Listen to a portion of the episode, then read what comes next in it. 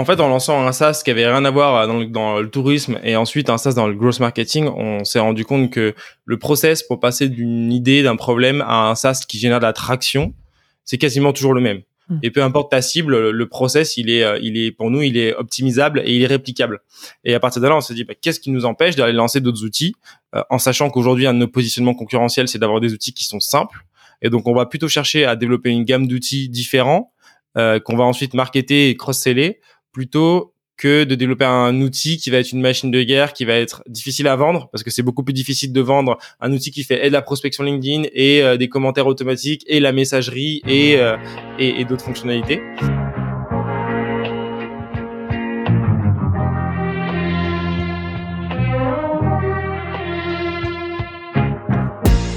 Bienvenue dans SaaS Club, le podcast qui vous emmène dans les coulisses d'un acteur du logiciel. Je m'appelle Eric Seclet et je suis ancien banquier d'affaires passionné par la tech. Mon but, c'est de vous partager les recettes pour créer, gérer et scaler un SaaS. Et pour ça, je vous apporte sur un plateau les meilleurs conseils et retours d'expérience de CEO à répliquer dans votre business. La validation de l'idée, le lancement, la conquête des premiers utilisateurs, l'acquisition, l'onboarding, mais aussi les réussites et les apprentissages. On abordera tous les sujets sans détour. Bonne écoute et bienvenue au club.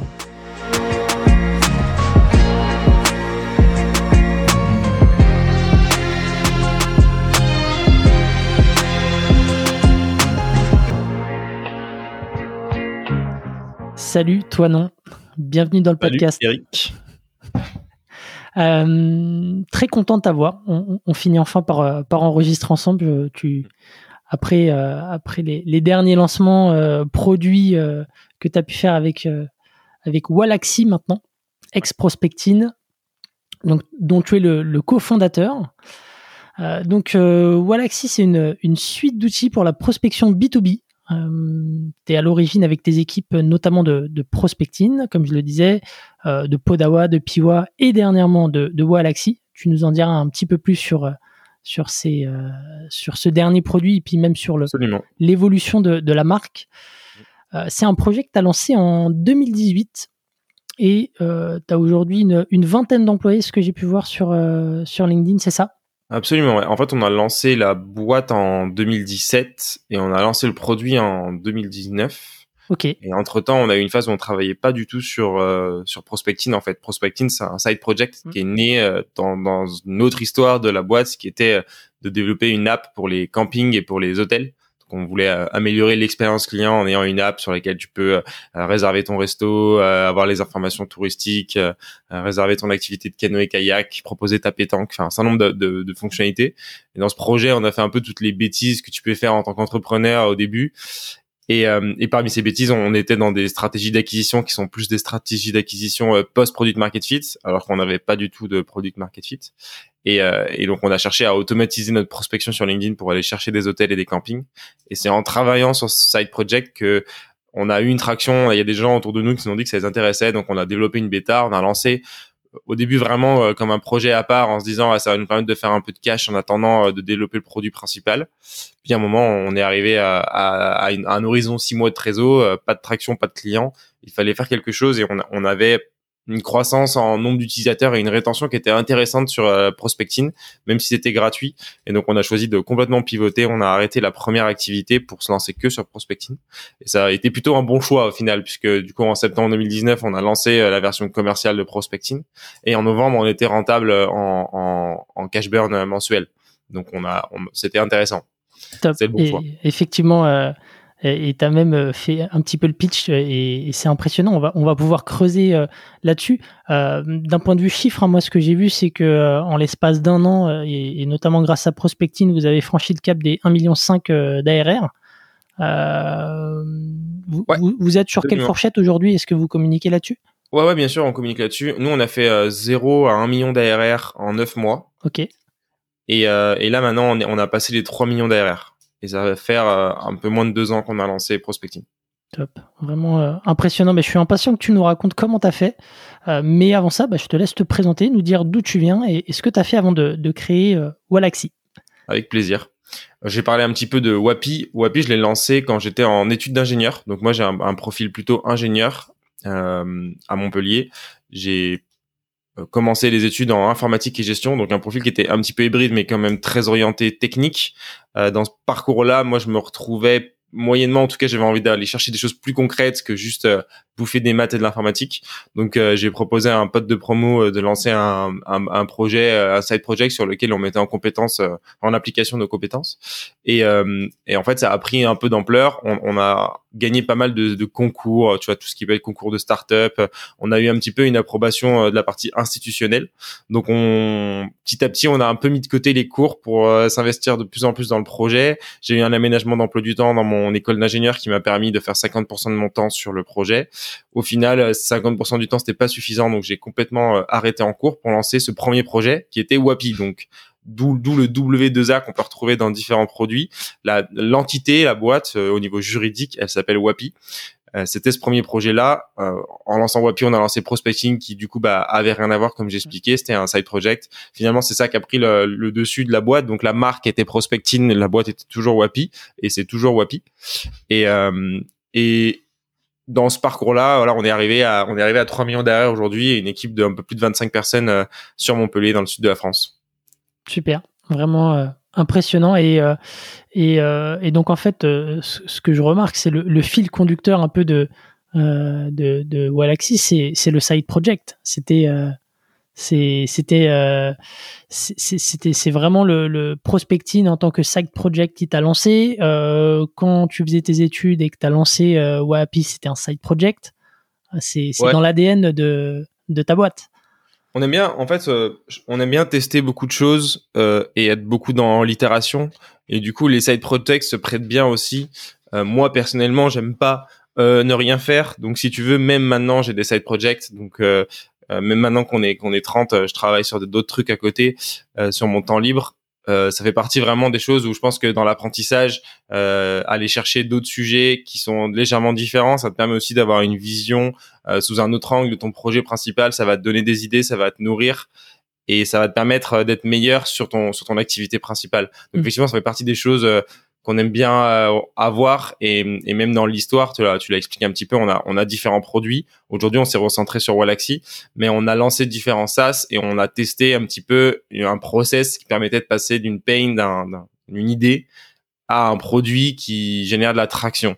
Et ça, c'est quelque chose qu'on a même documenté en interne et qui est quelque chose qui est assez fondamental chez nous, d'arriver le plus vite possible à passer d'une idée à euh, quelque chose qui génère de la traction. Et ça marche aussi bien sur un produit que sur euh, une stratégie d'acquisition, que sur une stratégie de growth, que euh, sur une feature même dans un produit où tu vas chercher le, plus vite possible à l'implémenter, à l'améliorer et à, la marketer en fait pour aller en fait générer de l'attraction même sur ton produit principal. Hmm, top. On reviendra peut-être sur sur l'aspect documentation. J'aimerais bien comprendre par la suite comment comment quels sont les, ingrédients, quelle est la recette un peu de euh, de Wallaxy pour, euh, pour lancer des nouveaux produits.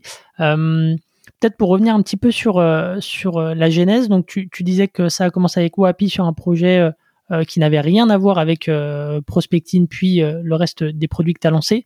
Est-ce que tu peux revenir un peu sur, sur ce moment-là?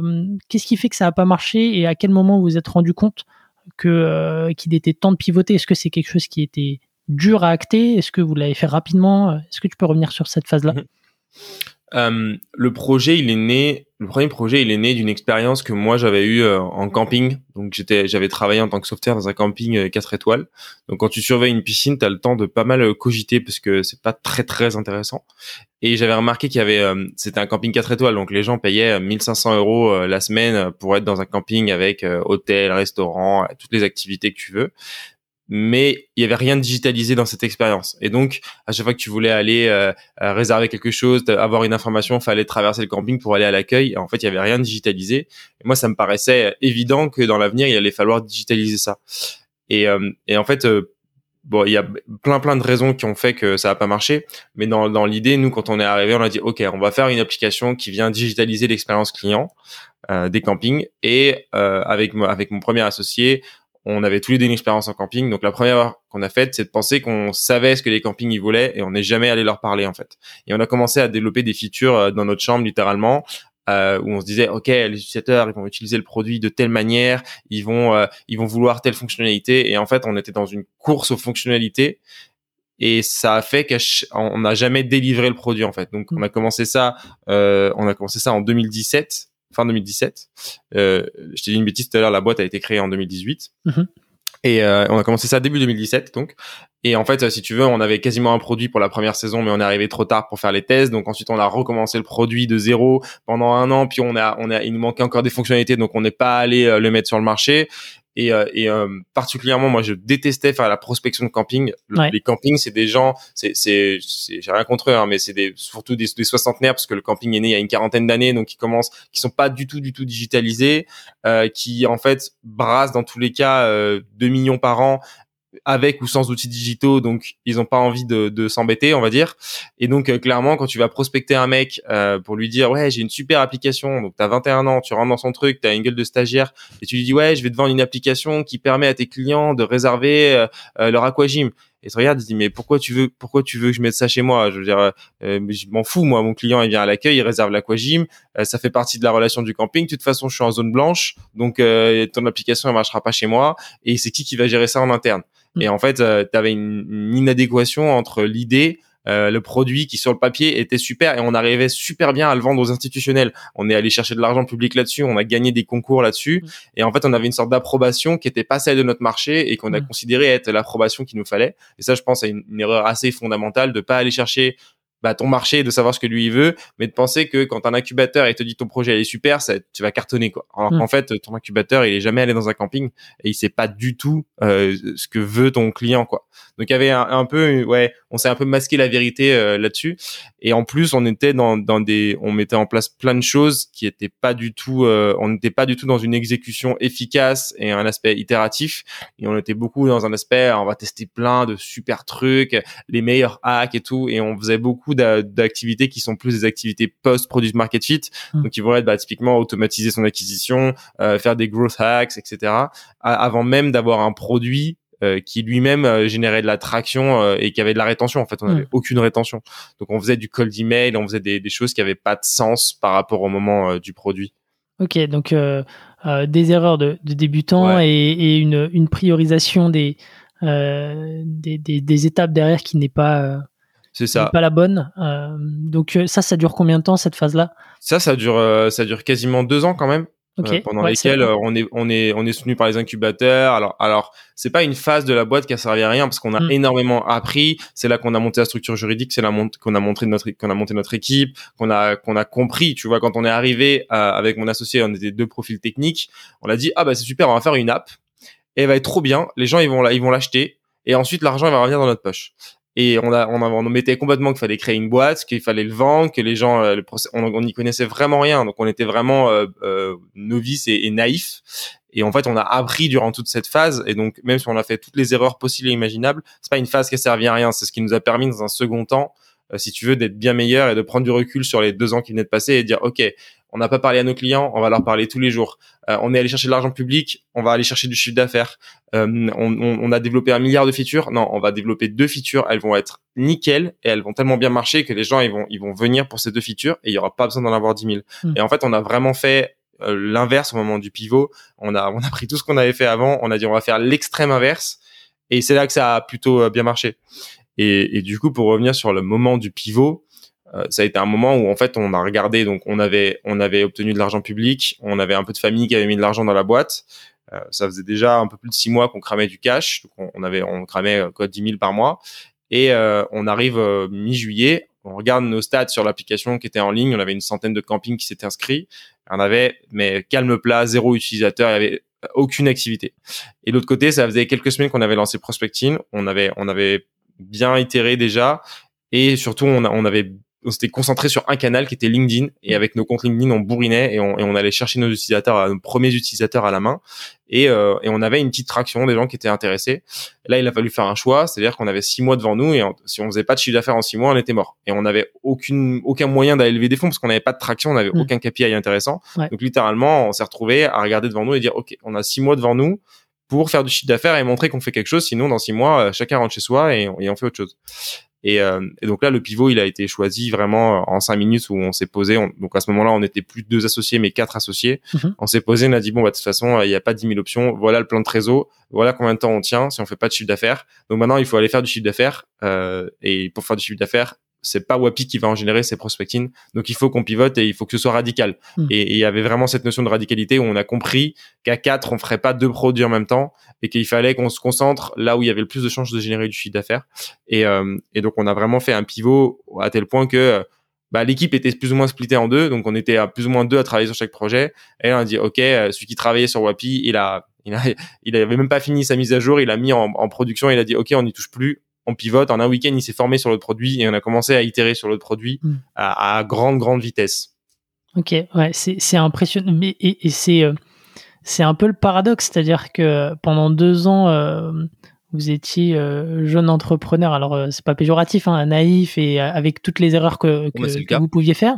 Et à ce moment-là, vous avez fait preuve d'une maturité qui, qui, démontrait déjà que, que, vous aviez, que vous aviez appris de, de ces deux années.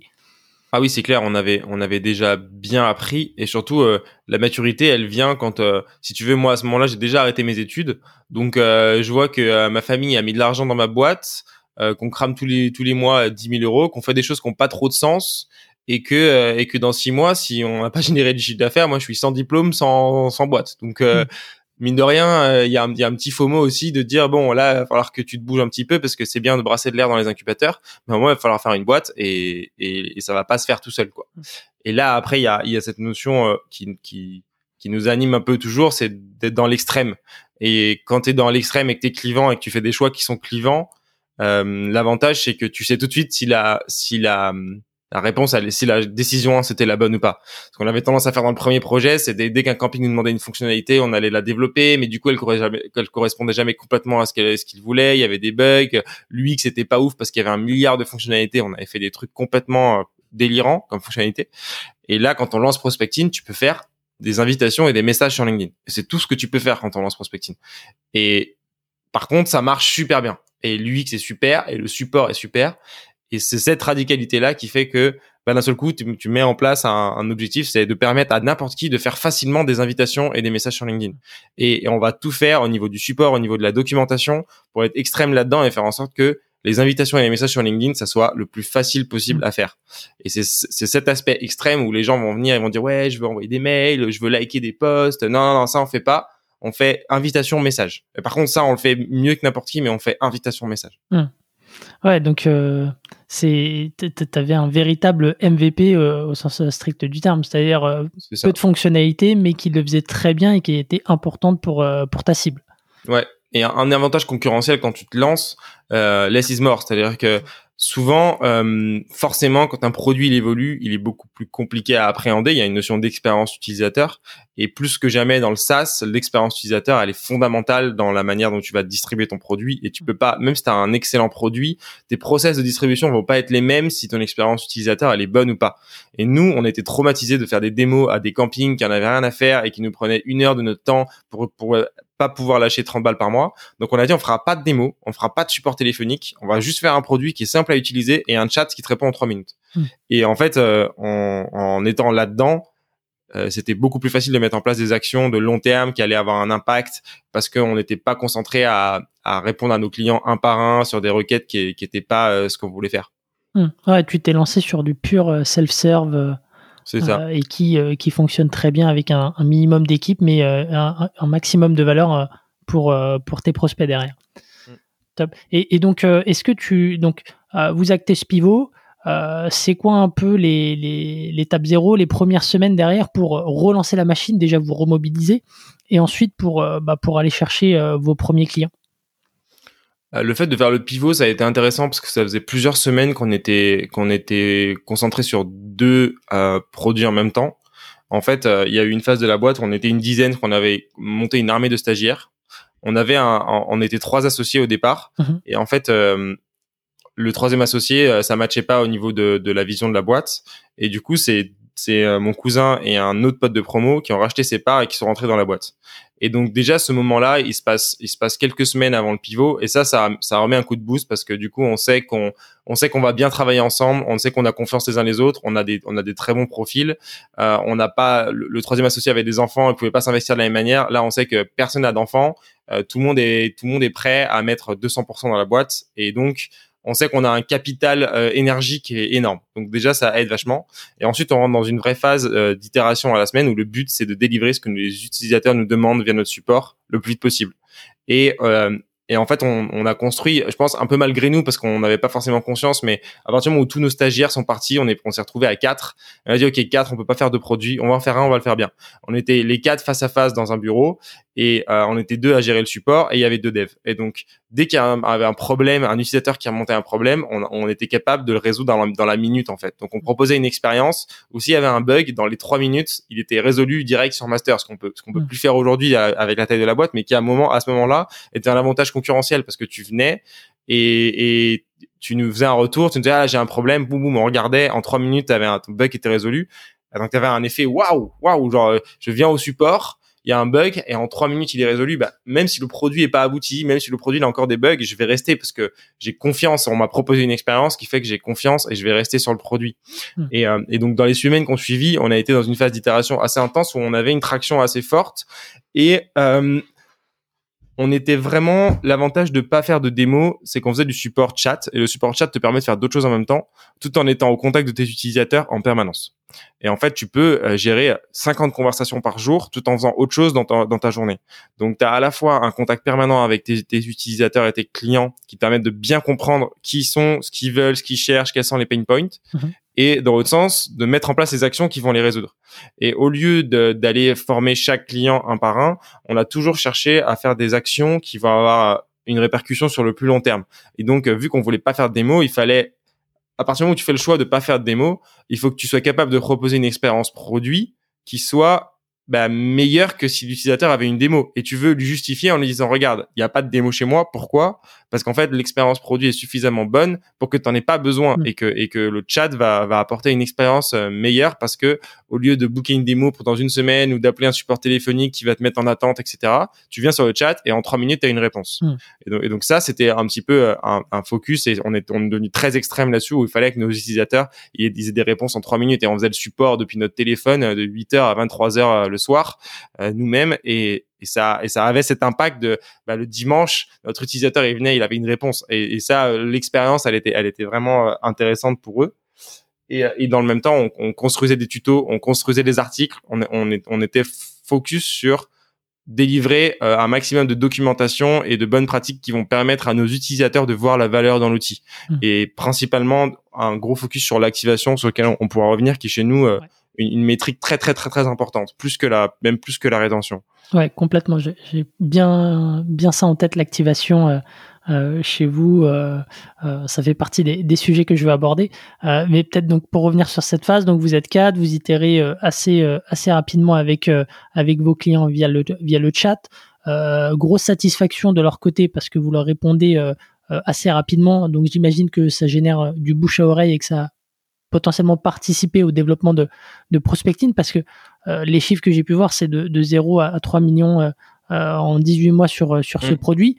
Et, et, donc concrètement, quelles sont les différentes étapes pour, pour chercher ces, ces clients et, et, pour avoir ce résultat que, que vous, avez mis, vous avez mis en place pardon si on, si on, prend du recul euh, sur la boîte, déjà, on, peut diviser un petit peu en deux phases. Tu as vraiment euh, ce qu'on va appeler le 0 to 1. Pour moi, c'est le 0 à 1 million d'ARR. Cette phase-là, elle est très très différente du 1 à 3 millions et, de la, dans la phase dans laquelle on est maintenant.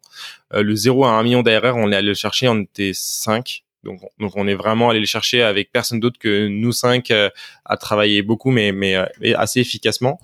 Et dans la, dans la stratégie d'acquisition, on est allé, en fait, on s'est concentré là où on était bon, c'était LinkedIn. Et on est, on a fait que de la prospection LinkedIn. Et ça, ça a fait partie aussi de la réussite du produit, c'est que au-delà de parler à nos utilisateurs, on était les premiers utilisateurs de notre produit et on poussait notre produit à l'extrême, c'est-à-dire qu'on avait 40 faux comptes LinkedIn sur lesquels on prospectait tous les jours, donc on était deux à gérer 40 comptes. Donc on avait une utilisation de l'outil qui était extrême et qui nous permettait de nous-mêmes voir les bugs, de nous-mêmes voir les frictions et de développer les fonctionnalités qui correspondaient le plus à nos utilisateurs. Et nos utilisateurs avaient on, on, avait une cible qui était la même que nous, c'est-à-dire euh, j'ai pas 8 heures par jour à faire de la prospection, ça fait c'est une petite partie de mon temps. Donc j'ai besoin d'un outil qui soit conçu euh, pour faire de la prospection en 30 minutes par jour. Et c'était ça la proposition de valeur. Et nous, on avait besoin de cet outil nous-mêmes pour pouvoir, bah voilà, on faisait, on faisait tout, on faisait le support, on faisait le marketing, on faisait, on faisait le produit, on faisait beaucoup de recettes produits, etc. Donc on avait besoin de faire la prospection en 30 minutes par jour. Donc il nous fallait un outil qui soit pensé pour ça. Et si tu compares par exemple un, un, des outils historiques sur le marché qui est DuckSoup, mmh. DuckSoup, si tu voulais envoyer des actions tous les jours, tous les jours, tu devais revenir et relancer des campagnes sur les gens que tu voulais contacter euh, sur la journée. Nous, il y avait un système de quotas dès le début qui disait que tu pouvais lancer 1000 invitations dans ta file d'attente et quand tes quotas journaliers étaient atteints, le lendemain, ils recommençaient. Et donc, tu pouvais lancer ta campagne pour une semaine, deux semaines, un mois, six mois et tu n'avais plus besoin de revenir sur l'outil. Et donc, tu gagnais un temps énorme parce que ta campagne, elle était, elle tournait quoi. Et c'est des petits trucs comme ça qui ont fait que euh, on, on proposait vraiment ce prospecter en 30 minutes par jour. Hmm. Et donc, d'un point de vue acquisition, euh, on était concentré que sur LinkedIn, donc on faisait de la prospection LinkedIn pendant pendant trois quatre mois, on faisait que ça. Et à un moment, on a dit bon, euh, on va regarder un peu nos métriques, on va regarder d'où viennent nos clients. Hmm. Et là, on a vu que la prospection LinkedIn nous rapportait moins de 5% de nos clients. Et on s'est demandé, mais nos clients, ils viennent d'où? Parce que euh, on a c'était peut-être 80% de vos efforts à l'époque. Et, et, en fait, c'est ça. Et tout notre focus sur l'acquisition, il était sur euh, la prospection LinkedIn. Et en fait, on s'est rendu compte que 95% de nos clients, ils venaient par le produit et par le bouche à oreille tout simplement en fait. Et c'était 95% de notre acquisition venait du bouche à oreille. Et donc on s'est rendu compte que le plus gros travail d'acquisition qu'on faisait, c'était pas de prospecter sur LinkedIn, c'était de répondre au chat en trois minutes et de faire un produit qui soit le plus simple possible à, à utiliser ou du moins qui abstrait la complexité que, que ça peut être de prospecter sur LinkedIn automatiquement. Ok, donc ça c'est sur la phase de, de 0 to 1 euh, où euh, il y avait. Est-ce que tu as euh, sur, sur LinkedIn, tu, tu, te rappelles un petit peu les, les résultats que tu avais à l'époque en termes de, de, de, taux de réponse ou ce genre de choses? Euh, on a on a eu des campagnes, on a fait, on a testé beaucoup beaucoup de campagnes différentes, beaucoup d'approches différentes. Euh, parmi les meilleures campagnes qu'on avait, on tournait à 50% d'acceptation et, et, 30% de réponse euh, sur les campagnes. Mais mais au final, justement, c'était pas tant ça qui hmm. apportait du trafic. Ça apportait beaucoup de feedback parce que c'était intéressant de discuter avec des gens qui n'étaient pas encore nos clients et de comprendre pourquoi ils n'étaient pas encore nos clients dans la phase de prospection où en fait quand tu prospectes avec 40 comptes littéralement tu contactes 2000 personnes par jour donc euh, ça fait un paquet d'échanges euh, ça fait un paquet de feedback et de l'autre sens nos utilisateurs et pourquoi eux ils utilisaient le produit et en permanence en étant nous-mêmes utilisateurs on avait en général on, on, trouvait ça assez marrant parce que et c'est à, peu près toujours le cas en général, nos utilisateurs viennent au support demander des fonctionnalités qui sont déjà en développement. Hmm. Et les fonctionnalités les plus, les plus demandées au support, sont quasiment toujours celles qui sont déjà dans le sprint en cours de, de feature. Donc si tu veux, on fait des sprints de 2-3 semaines et en fait, quasiment toujours, là, pendant les 2-3 semaines où on développe les features, c'est celles qui sont le plus demandées au support. Mm. Et ça dit bien à quel point on arrivait à comprendre, euh, en étant nous-mêmes utilisateurs, en développant les fonctionnalités pour nous, euh, que c'était aussi celle des utilisateurs. Ouais, parce que la roadmap technique, elle évoluait parfaitement avec votre activité sur, euh, sur LinkedIn et que vous étiez, bah, vous faisiez partie des, des personas au final. Ah oui, c'est ça. On était totalement, on était nos premiers utilisateurs. Moi, c'est le, terme que j'aime bien, c'est founder market fit ou founder product fit. C'est-à-dire qu'avant même d'aller chercher une adéquation entre ton produit et ton marché, tu cherches une adéquation entre toi-même, ton utilisation et ton produit. Et en fait, une fois que tu as trouvé ça et que tu as fait le produit dont tu as besoin, si ton problème est le même que des milliers d'autres personnes dans le monde, bah, il y a de fortes chances que tu résolves vachement bien leurs problèmes. Ouais, bah c'est, ça me fait, euh, et, je le cite de temps à autre, hein, ça me fait penser à, à l'épisode de, de, Freebie avec Antoine Legendre, euh, super épisode également, euh, où en fait euh, bah, il était euh, freelance, euh, pris par ses missions chez, chez ses clients et, il avait plus le temps de faire sa compta, donc il a inventé l'outil dont il avait besoin. Et, derrière, bah, il, a, il a séduit des, des milliers d'utilisateurs avec Freebie. Donc ouais, c'est quelque chose qui revient assez régulièrement. Ouais, bah, c'est l'exemple de Slack aussi euh, qui, qui qui travaille pas du tout sur le même projet, qui a eu besoin d'une messagerie interne et qui a développé Slack. Et maintenant, euh, je sais pas ce qui est devenu le premier projet, mais euh, je pense qu'il a un prix un peu moins d'ampleur que Slack. ouais, quand même, Slack, c'est ça reste quand même assez énorme. ok, donc ça c'était pour la phase de 0 à 1 et la phase de 1 à 3. Qu'est-ce qui a changé dans cette phase-là pour pour développer Prospecting à, à l'époque? De 0 à 1, en fait, tu es concentré sur euh, vraiment euh, ta traction euh, permanente et ta, et ta croissance. Donc là, on fait une croissance qui est assez énorme, parce qu'on fait des mois à plus de 70% de croissance, de mars à avril 2019 avec le avec le Covid 2020 pardon, avec le Covid, on fait on fait 75% de croissance, parce que forcément plus de salons pro, euh, plus de dîners d'affaires, etc. Donc tout le monde se rabat sur LinkedIn. Tous les gens qui avaient pas trop le temps, qui avaient mis je vais tester prospecting un jour dans leur to-do, d'un seul coup ont du temps pour faire ça, donc ils vont aller tester l'outil. Et donc là, on fait vraiment une forte euh, phase de croissance. On atteint le million d'ARR en juin 2020. Euh, et, et, là, c'est le moment où forcément tu es obligé d'aller recruter parce que tu as passé, on, je crois qu'en ce moment-là, on a passé les 1500 ou 2000 clients. Donc, tu as 1500 ou 2000 clients à gérer. À, en ce moment-là, on est 5, on a, on a une alternante et euh, on est 6 même avec une... On, est, on est 6 à ce moment-là, on a déjà recruté un support. Et là, c'est le moment, forcément, il faut aller bah, passer à l'échelle de ton équipe pour... Euh, pour aller chercher l'étape suivante parce que tu commences à plafonner au sens où tu es plus capable de servir aussi bien tes utilisateurs sur le chat ou en tout cas tu passes tes journées en tant que fondateur à, à faire 100% de ça donc euh, forcément tu as moins d'impact sur le reste et, et dans cette phase là là c'est la phase de recrutement qui rentre en compte euh, assez rapidement, on a été bien euh, conseillé sur le recrutement. On a, on a fait deux choses assez importantes sur le recrutement. La première, ça a été d'être conseillé par euh, par Comet, le CEO de Comet, mhm. qui nous a qui nous a donné. Lui, il avait eu une, une forte croissance aussi, assez jeune, et il avait vécu une phase de crise un petit peu où à post recrutement, il s'était rendu compte qu'il avait pas forcément fait les bons choix et ça avait été assez difficile. Ils avaient dû mettre pas mal de gens dehors. Donc on a eu son retour d'expérience sur leur process de recrutement qui nous a beaucoup aidé. Et ensuite, le, le, bouquin Who que je pense tout entrepreneur qui veut recruter euh, devrait lire, euh, qui est un process de recrutement qui permet euh, de bien définir ton besoin en ressources humaines et, et, comment tu vas trouver ton profil et comment tu vas le, le faire passer dans les différentes étapes de recrutement. Et cette phase-là, forcément, là, on est passé de 6 à 25 en moins de 6 mois. Mm-hmm. Donc en octobre, on était, on était quasiment 25 en moins de 6 mois. Donc cette phase-là, elle est un peu différente parce que tu dois faire monter en compétence des gens et tu dois, et pour la première fois tu dois arrêter de faire et tu dois euh, former des gens pour qu'ils le fassent et si possible qu'ils le fassent mieux que toi. C'est-à-dire que quand tu es fondateur et que tu fais un milliard de choses à la journée, il y a des choses que tu fais, tu fais mal ou sur lesquelles tu vas pas passer beaucoup de temps. Euh, on a on a plein d'exemples de choses qu'on a volontairement pas faites au début euh, pour gagner du temps. Donc tout ce qui était démo par exemple, on le faisait pas. Euh, on avait un programme d'affiliation qui était hyper strict et il y avait des choses qu'on faisait pas dedans parce que ça nous prenait trop de temps. Et tout ce qui nous prenait trop de temps, en fait, on est un peu des nazis de la loi Pareto. Et tout ce qui faisait pas partie des 20% qui généraient 80% des résultats, on faisait pas et c'était assez systématique. Ça a été particulièrement efficace dans un premier temps, mais ensuite quand tu veux passer à l'étape suivante, tu es obligé d'aller chercher bah, forcément des, des pourcents euh, qui sont dans les 80% qu'on qu les 20% d'impact. Donc à ce moment-là, tu, tu fais monter en compétence les personnes personnes. Euh, on s'en est pas trop mal sorti parce qu'il y avait une vraie inquiétude sur le fait d'arriver à cascade cette culture qui était la culture de l'efficience et faire monter en compétence des gens avec une équipe en fait qui contient 80% de gens qui étaient pas là il y a six mois. Hmm. Donc euh, donc ça ça a été un peu un challenge mais ça s'est plutôt bien passé parce qu'on a une culture assez forte, on a été assez extrême là-dedans aussi, on les a mis assez vite euh, dans le bain.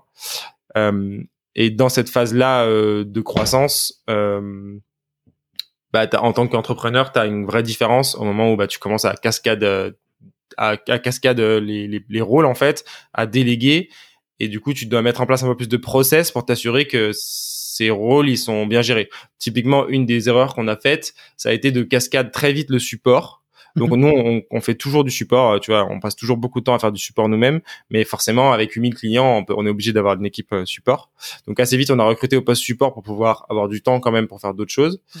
Et, euh, et on n'a pas fait un suivi de la montée en compétences. On a mis personne à, à, à, à ce rôle-là qui était de former les nouvelles personnes au support. Et donc on s'est rendu compte à un moment par notre faute que bah, les personnes au support, elles n'avaient pas les, les, les, réponses qui étaient adéquates et que l'expérience support s'était dégradée. Et pour nous, c'était fondamental. On ne faisait hmm. pas de démo, il fallait que tu viennes au support et qu'en moins de trois minutes, tu aies une expérience que qui soit meilleure que celle que tu attendais.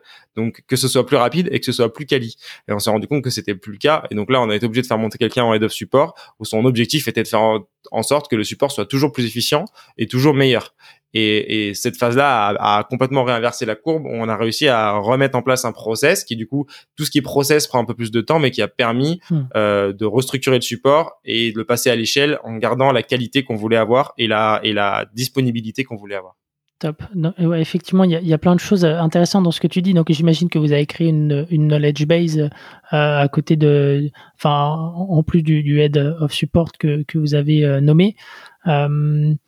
Sur cette partie recrutement, est-ce que ça a été, alors, tu as parlé des, des, conseils du, du, fondateur de, de Comet. Est-ce que tu mhm. peux nous en donner deux, trois, simplement pour, pour avoir une idée de ce qu'il a pu vous dire et, et en quoi ça a impacté derrière?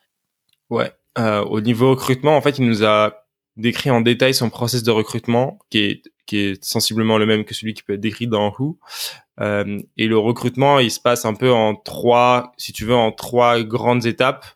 Euh, la première, c'est de définir ton besoin. Donc, c'est une technique qui est très utilisée, qu'on appelle la scorecard, et qui va consister à, à décrire ton besoin en, trois grandes parties. La première partie, c'est l'émission. Donc, au global, qu'est-ce que la personne va faire? Donc, de bien mettre sur le papier qu'est-ce que tu, qu'est-ce qu'elle va faire?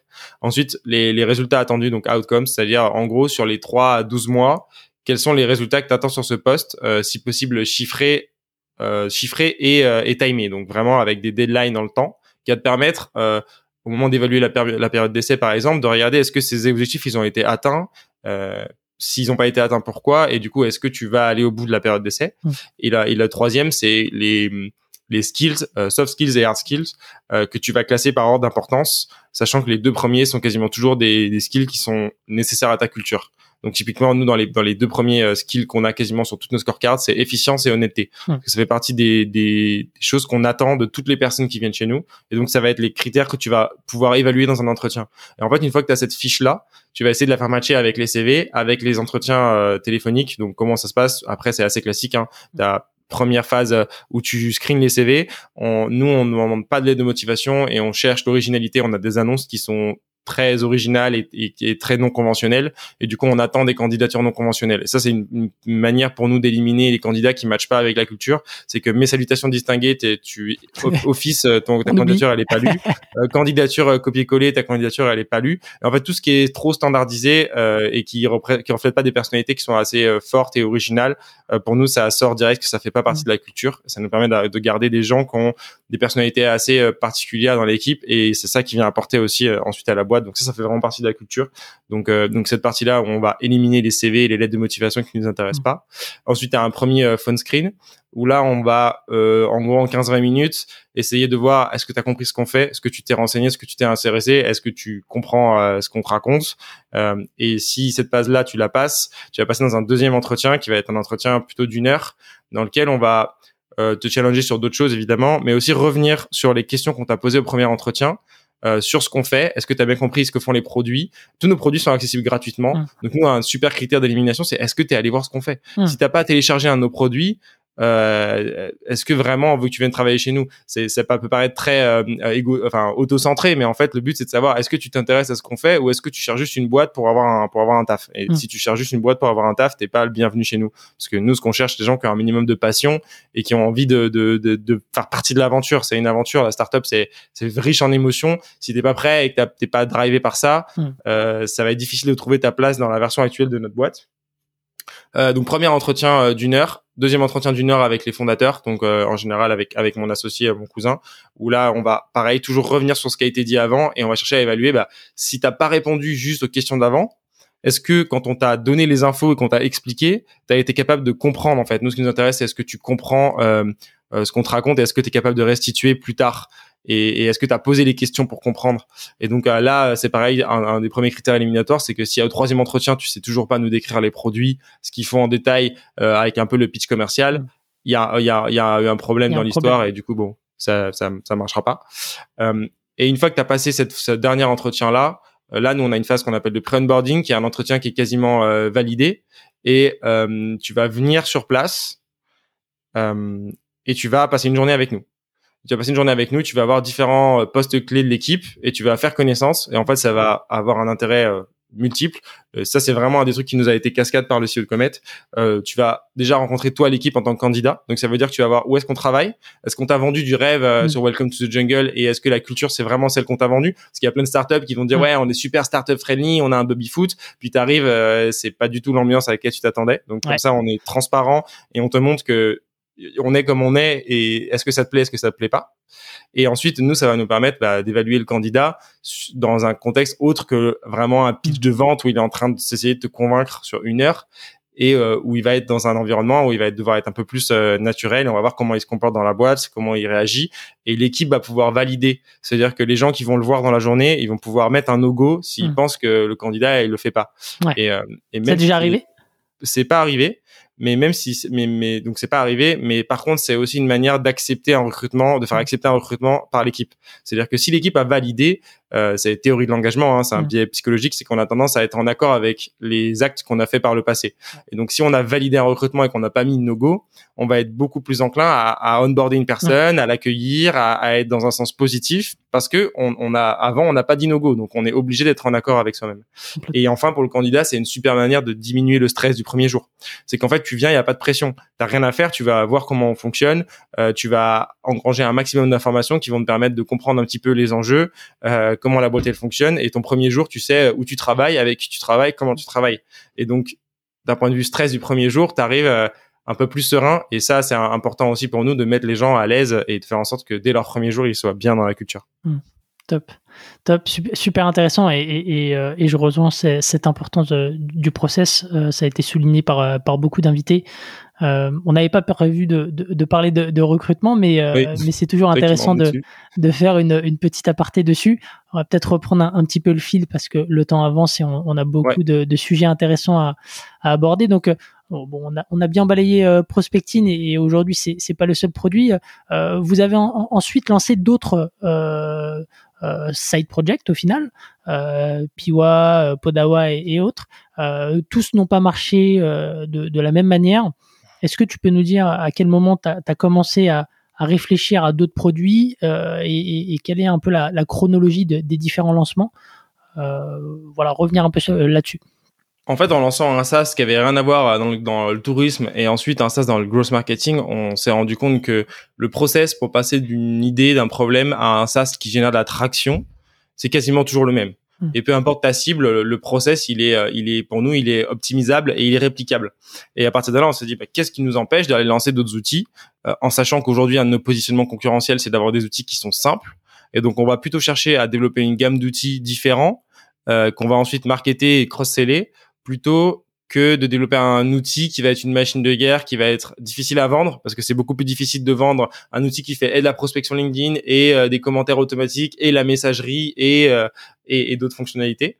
Donc euh, plus facile à vendre, plus facile à développer parce que tu vas avoir des architectures à chaque fois qui sont différentes. Donc chaque nouveau lancement de produit, tu vas être meilleur parce que ton architecture techniquement elle va être meilleure et, euh, plus facile à utiliser pour les utilisateurs, ce qui a moins de fonctionnalités. Donc ils viennent pour les fonctionnalités qu'ils ont vues sur la landing page et ça va être plus facile pour eux de prendre en main l'outil. Et ensuite on va essayer de cross-seller. Ça c'était la théorie au départ. Mm. Donc à ce moment-là, euh, nous on utilisait un petit, on faisait commençait un peu une stratégie de contenu sur LinkedIn. Donc on a commencé à travailler sur euh, notre premier deuxième produit, enfin notre deuxième produit Podawa en mars euh, mars 2020 mars-avril 2020. Euh, à ce moment-là, on, on utilisait nous-mêmes euh, les pods euh, en interne et euh, sur les deux outils qui étaient sur le marché, il n'y en avait aucun qui nous convenait vraiment. On s'est dit il y a une bonne opportunité marché à, à, aller créer un produit qui va qui va concurrencer euh, l'Empod et Alcapod à ce moment-là. Mhm. Donc on a lancé Podawar en, en, deux mois. avec justement déjà un, un, énorme apprentissage par rapport à prospecting d'un point de vue technique et lancement de produit, puisqu'avant même d'avoir lancé le produit, on avait plus de 2000 inscrits pour la bêta. Donc on avait déjà réussi à marketer euh, le produit avant même qu'il existe. Et ça, c'est un des, mm. un des points fondamentaux pour nous euh, du lancement d'un SaaS, c'est que tu peux euh, réunir des bêta-testeurs sur une proposition de valeur. Et donc, tu peux tester des idées avant même de créer la première ligne de mm. code. comment, tu, comment tu les touches, ces, ces 2000, on va dire, futurs bêta-testeurs avant même le lancement? Pure prospection LinkedIn. C'est là que la prospection LinkedIn elle prend vraiment son intérêt. Typiquement, aujourd'hui, on fait quasiment plus de prospection LinkedIn parce que en fait euh, quand euh, tu fais 1000 utilisateurs par semaine la prospection LinkedIn elle t'apporte pas un volume qui est suffisamment intéressant mm. par rapport au temps que ça prend et surtout quand tu vends des abonnements qui coûtent 30 euh, euros par mois, ton retour sur investissement est pas très intéressant. Mais à ce moment-là, tu vas, là, on va vraiment aller chercher les bêta-testeurs à la main. Donc, typiquement, sur Podawa, on va aller cibler des gens qui ont publié récemment sur LinkedIn. Hop, 16 navigateurs. Tu as la possibilité de voir tous les gens qui ont publié dans les 90 derniers jours. Mm tu fais quelques filtres et ça y est, tu as des, listes énormes où tu vas prospecter et tu vas dire ah bah salut, euh, on est en train de développer un outil qui te permet de faire x10 sur ta portée de, sur la portée de tes posts. Euh, on lance bientôt la bêta gratuite. Est-ce que ça t'intéresse? Boum, on t'envoie le lien et, euh, et tu t'inscris. Et donc en fait, c'est assez facile entre guillemets. Euh, tu, tu, tu, construis tes campagnes, t'as même pas besoin de gérer trop les réponses parce que la plupart des gens vont directement sur le site. Mmh. Ta proposition de valeur sur le site, toujours elle est la plus simple possible et la plus claire possible. Donc là, c'est simple, on va te booster ta, la portée de tes publications grâce à des likes et des commentaires générés par la communauté et tu vas aller de x10 à x50 sur la portée de tes publications. Mmh. C'est assez simple. Si tu publies sur LinkedIn, euh, ça te parle. Si tu publies pas, ça te parle pas. C'est assez binaire. Et donc, euh, c'est comme ça qu'on va aller chercher les 10 000, les 2000 premiers bêta testeurs qui vont s'inscrire donc euh, sur deux mois de prospection pendant qu'on est en train de développer le produit. Ok. Donc, ça c'est ça c'était pour pour Podawa à l'époque? C'est ça. C'était pour Podawa. Et, euh, et ensuite, euh, on s'est rendu compte que bah, forcément, quand tu as une bonne stratégie de prospection et que tu fais beaucoup de posts LinkedIn, tu commences à avoir beaucoup de leads qui entrent euh, sur ta messagerie LinkedIn. Et si tu as déjà utilisé la messagerie LinkedIn pour plus de 10 messages par jour, tu sais à quel point c'est c'est c'est pas du tout conçu pour ça. C'est un outil de c'est un outil pour euh, échanger avec tes amis ou avec tes relations professionnelles, mais on n'est pas dans un outil de prospection. Et donc il nous fallait nous-mêmes en interne, et c'était une fois de plus un besoin euh, interne en premier, il nous fallait un outil qui nous permette de gérer euh, de la messagerie pour nos 40 comptes et qu'on puisse être le plus efficient possible dans la gestion des réponses. Et un, des premiers des premiers pain points qu'on avait, c'était que bah, quand tu prospectes avec des messages automatisés, tu as toujours les mêmes messages, donc tu as quasiment toujours les mêmes réponses. Et donc toi-même, tu as quasiment re toujours les mêmes réponses. Le mmh. problème, c'est qu'on est encore loin des algorithmes d'IA qui vont super bien gérer ce type de réponse. Donc il nous fallait un outil qui nous permette juste de choisir des réponses enregistrées qu'on avait déjà euh, écrites et qui nous permettait de les envoyer en deux secondes. Et donc euh, on a conçu une, messagerie, euh, une surcouche à la messagerie LinkedIn où l'objectif c'était de pouvoir gérer tes messages le plus efficacement possible avec des notes enregistrées, avec des follow-up mmh. automatiques quand l'utilisateur te dit ah bah recontactez-moi dans deux semaines, tu pouvais programmer, tu peux programmer ton message euh, et, et, un certain nombre de petites features euh, du X qui permettaient de, de, gagner du temps en fait dans la gestion des messages. Ça c'est un produit qu'on utilise toujours, qu'on a qu'on n'a pas commercialisé. Donc pour retracer un petit peu euh, l'histoire, Podawa on a fini par le par le commercialiser, donc on a une version stable qui marche bien. on a on met aucune énergie marketing dessus, donc aujourd'hui on est à un peu plus de 10 000, je crois qu'on est à 12 000 de MRR sur le produit. Ok. Donc c'est correct et on n'a aucun effort. Donc le produit grossit de 5 à 10% par mois en MRR tranquillement. Donc euh, c'est intéressant. Mhm. Et, euh, et Piwa, par contre, on a rencontré des problèmes techniques, c'est que on en parlait en off au début, mais LinkedIn a un produit qui est quand même très mauvais, qui contient beaucoup de bugs. Et donc c'est difficile de faire un produit sans bugs sur un produit avec des bugs. Mhm. Et donc euh, d'un point de vue technique, c'est assez compliqué en fait d'atteindre la proposition de valeur qu'on voulait initialement, qui est de faire une messagerie qui soit moins buggée que la messagerie initiale. Et donc, et donc, on a eu du mal à stabiliser le produit. Et, et, à un moment euh, plus récemment, on s'est rendu compte, et là ça, ça rentre dans, dans un peu plus l'histoire de la boîte et euh, pourquoi on en arrive à Walaxy et pourquoi lancer des SaaS, c'est une bonne idée sur le papier, mais c'est très compliqué d'avoir différents produits. C'est qu'en fait, on s'est rendu compte qu'on était complètement euh, défocalisé. Donc en fait, euh, quand tu as, un produit sur lequel tu fais plus d'updates, mais qui rapporte 95% de ton chiffre d'affaires, que tu as un deuxième produit avec un, un, un, excellent dev qui travaille euh, à temps plein dessus, mais qui a personne pour lui donner les, les, les, bonnes spécifications pour les fonctionnalités, pour faire les tests fonctionnels et pour distribuer le produit, que tu as un autre produit qui est pas très stable, sur lequel aussi tu as un dev, mais c'est un stagiaire, donc en fait, il, il, te sollicite pas mal, mais en fait, on a n'arrive pas à aboutir sur le produit, etc. On s'est rendu compte que nous-mêmes, en tant que fondateurs et pour l'équipe, on n'avait pas d'objectif euh, vraiment commun et c'était mm. compliqué d'amener à grossir tous les produits en même temps. Et que en plus, finalement, euh, on pensait faire du cross-selling assez facilement et amener nos 50 000 utilisateurs prospecting vers les autres produits et ça marchait pas si bien, on n'était pas si bon que ça. Donc il a fallu se recentrer et une fois de plus, on s'est dit ok, on est en train de faire un, peu un plateau. On savait qu'on allait atteindre un plateau à un moment puisque euh, prospecting était plus euh, évolutif, c'est-à-dire mhm. qu'on n'était plus à même d'ajouter des fonctionnalités pour des raisons techniques. Hein. c'est-à-dire que quand tu quand tu, je prends souvent l'exemple de la maison, mais en gros, on a construit les fondations pour faire une maison et à force d'ajouter les fonctionnalités, on a fait un immeuble. Et donc forcément, quand tu veux euh, creuser un trou pour une fenêtre ou mettre un balcon, bah, ton immeuble est pas très stable et mm. potentiellement tu casses quelque chose ailleurs. Donc ça c'est la problématique technique qu'on a sur Prospecting. Et donc c'est pour ça qu'en août 2020, euh, dès, dès, dès, août, on a commencé à faire une version 2 de Prospecting qu'on mm. voulait améliorer et qu'on voulait sur une architecture technique qui nous permettait d'aller chercher les 10 millions euh, de revenus annuels et pas le et voilà de faire x10. Et donc ce choix technique fait que euh, début d'année 2021, on commence à faire un peu plateau. On se rend compte que euh, Podawa ça rapporte pas autant que ce qu'on voulait et que le développeur il, aura mieux fait d'être ailleurs. Que Piwa on n'arrive pas à stabiliser, donc on dit ok, on va se recentrer. On sait que Walaxy c'est notre produit. On sait que par notre expérience que la proposition de valeur elle plaît. On sait qu'il y a un marché énorme, on sait qu'on est connu sur ce marché avec prospecting, donc le meilleur move c'est de se recentrer. Hmm. Donc on laisse les produits à part et on va se concentrer sur Walaxy et essayer de délivrer le plus vite possible sur ce produit-là. Et je pense que ça a été un bon choix puisque ça nous a permis de réaligner l'équipe sur la stratégie qui était faire développer Walaxy et avoir une croissance hebdomadaire. Et la seule métrique qu'on regarde c'est notre chiffre d'affaires Walaxy à la mm. semaine. Et donc euh, ça permet de driver tout le monde dans le même sens et que toutes les équipes elles soient alignées sur maintenant c'est Walaxy qui va nous faire manger euh, à la fin de l'année. Et donc il faut qu'on fasse grossir le produit le plus vite possible euh, et qu'on et qu'on soit concentrer vraiment là-dessus. Hmm. Alors peut-être, euh, donc tu disais qu'il y, y, a un recentrage produit. Est-ce que tu as cité l'Empod euh, Est-ce qu'à l'image de l'Empod, euh, vous avez envisagé euh, des, des, des, sessions de, de, vos produits annexes ou est-ce que aujourd'hui c'est quelque chose qui n'est pas sur la table que vous gardez parce que ça tourne bien et que vous n'avez pas d'effort dessus C'est quoi un peu ton, ton ressenti là-dessus? Ouais, c'est effectivement c'est une bonne question. Euh, les n'ont pas communiqué évidemment euh, mm. combien ils ont vendu l'Empod, mais je pense qu'ils n'ont pas vendu ça très cher tout simplement parce qu'on est sur un produit qui est vraiment un produit euh, gray, hein, c'est-à-dire que on est euh, sur euh, euh, créer des groupes de gens pour avoir des likes et des commentaires automatiques sur LinkedIn. On n'est pas sur quelque chose qui vend du rêve et quelque chose qui va faire une billion de dollars compagnie.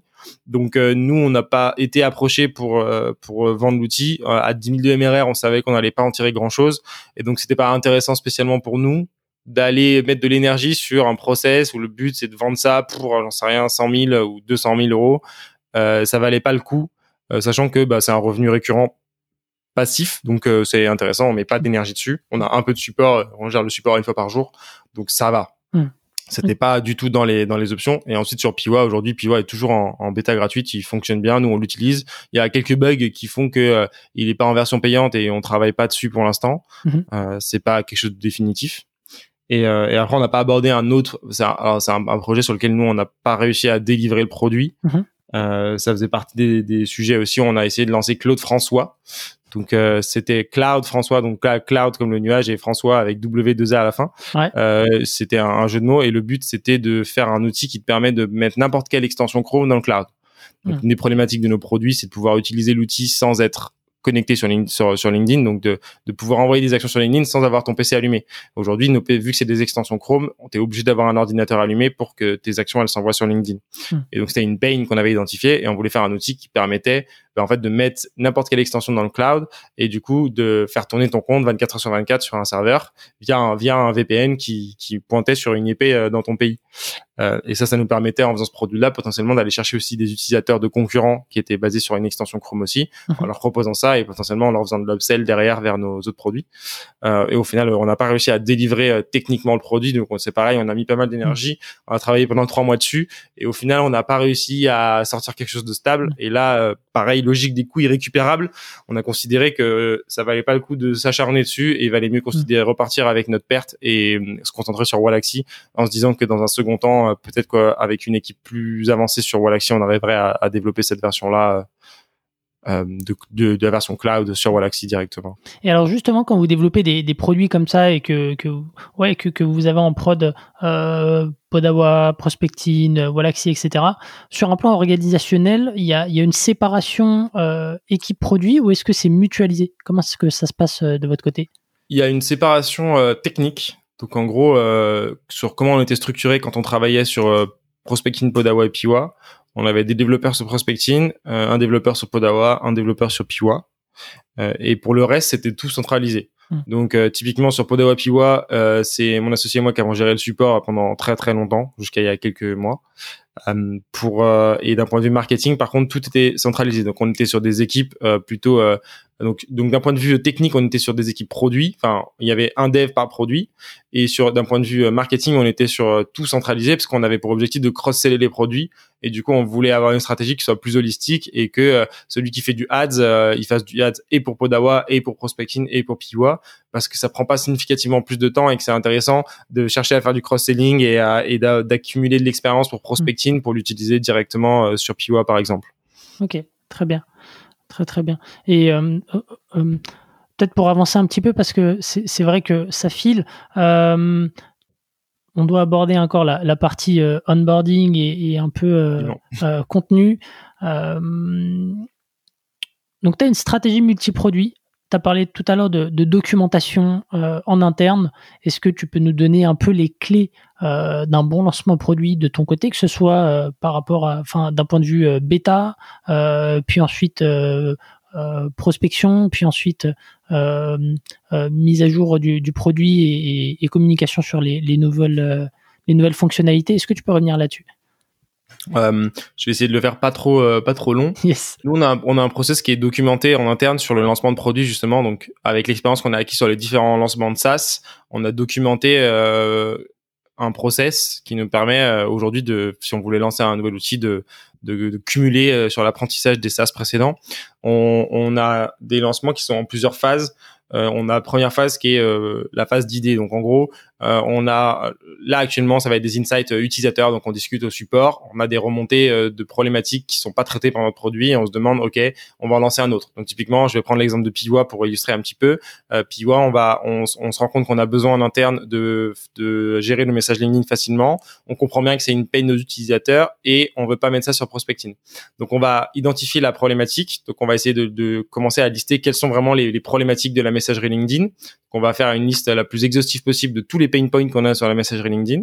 Et ensuite, on va voir est-ce qu'on peut faire matcher les fonctionnalités. Donc ça, c'est vraiment la phase d'idéation où on se demande, OK, est-ce qu'il y a vraiment un problème Donc ça, on va parler à nos utilisateurs, on est nous-mêmes utilisateurs et on va euh, chercher à identifier le problème. Donc ça, c'est un, point fondamental, c'est pas chercher la solution, mais chercher d'abord le problème et ensuite réfléchir à la solution pour être sûr que tu réponds bien à un problème et pas l'inverse, ce qui était par exemple le cas sur notre premier mmh. produit euh, justement, où on était dans la solution et pas dans la, dans la problématique.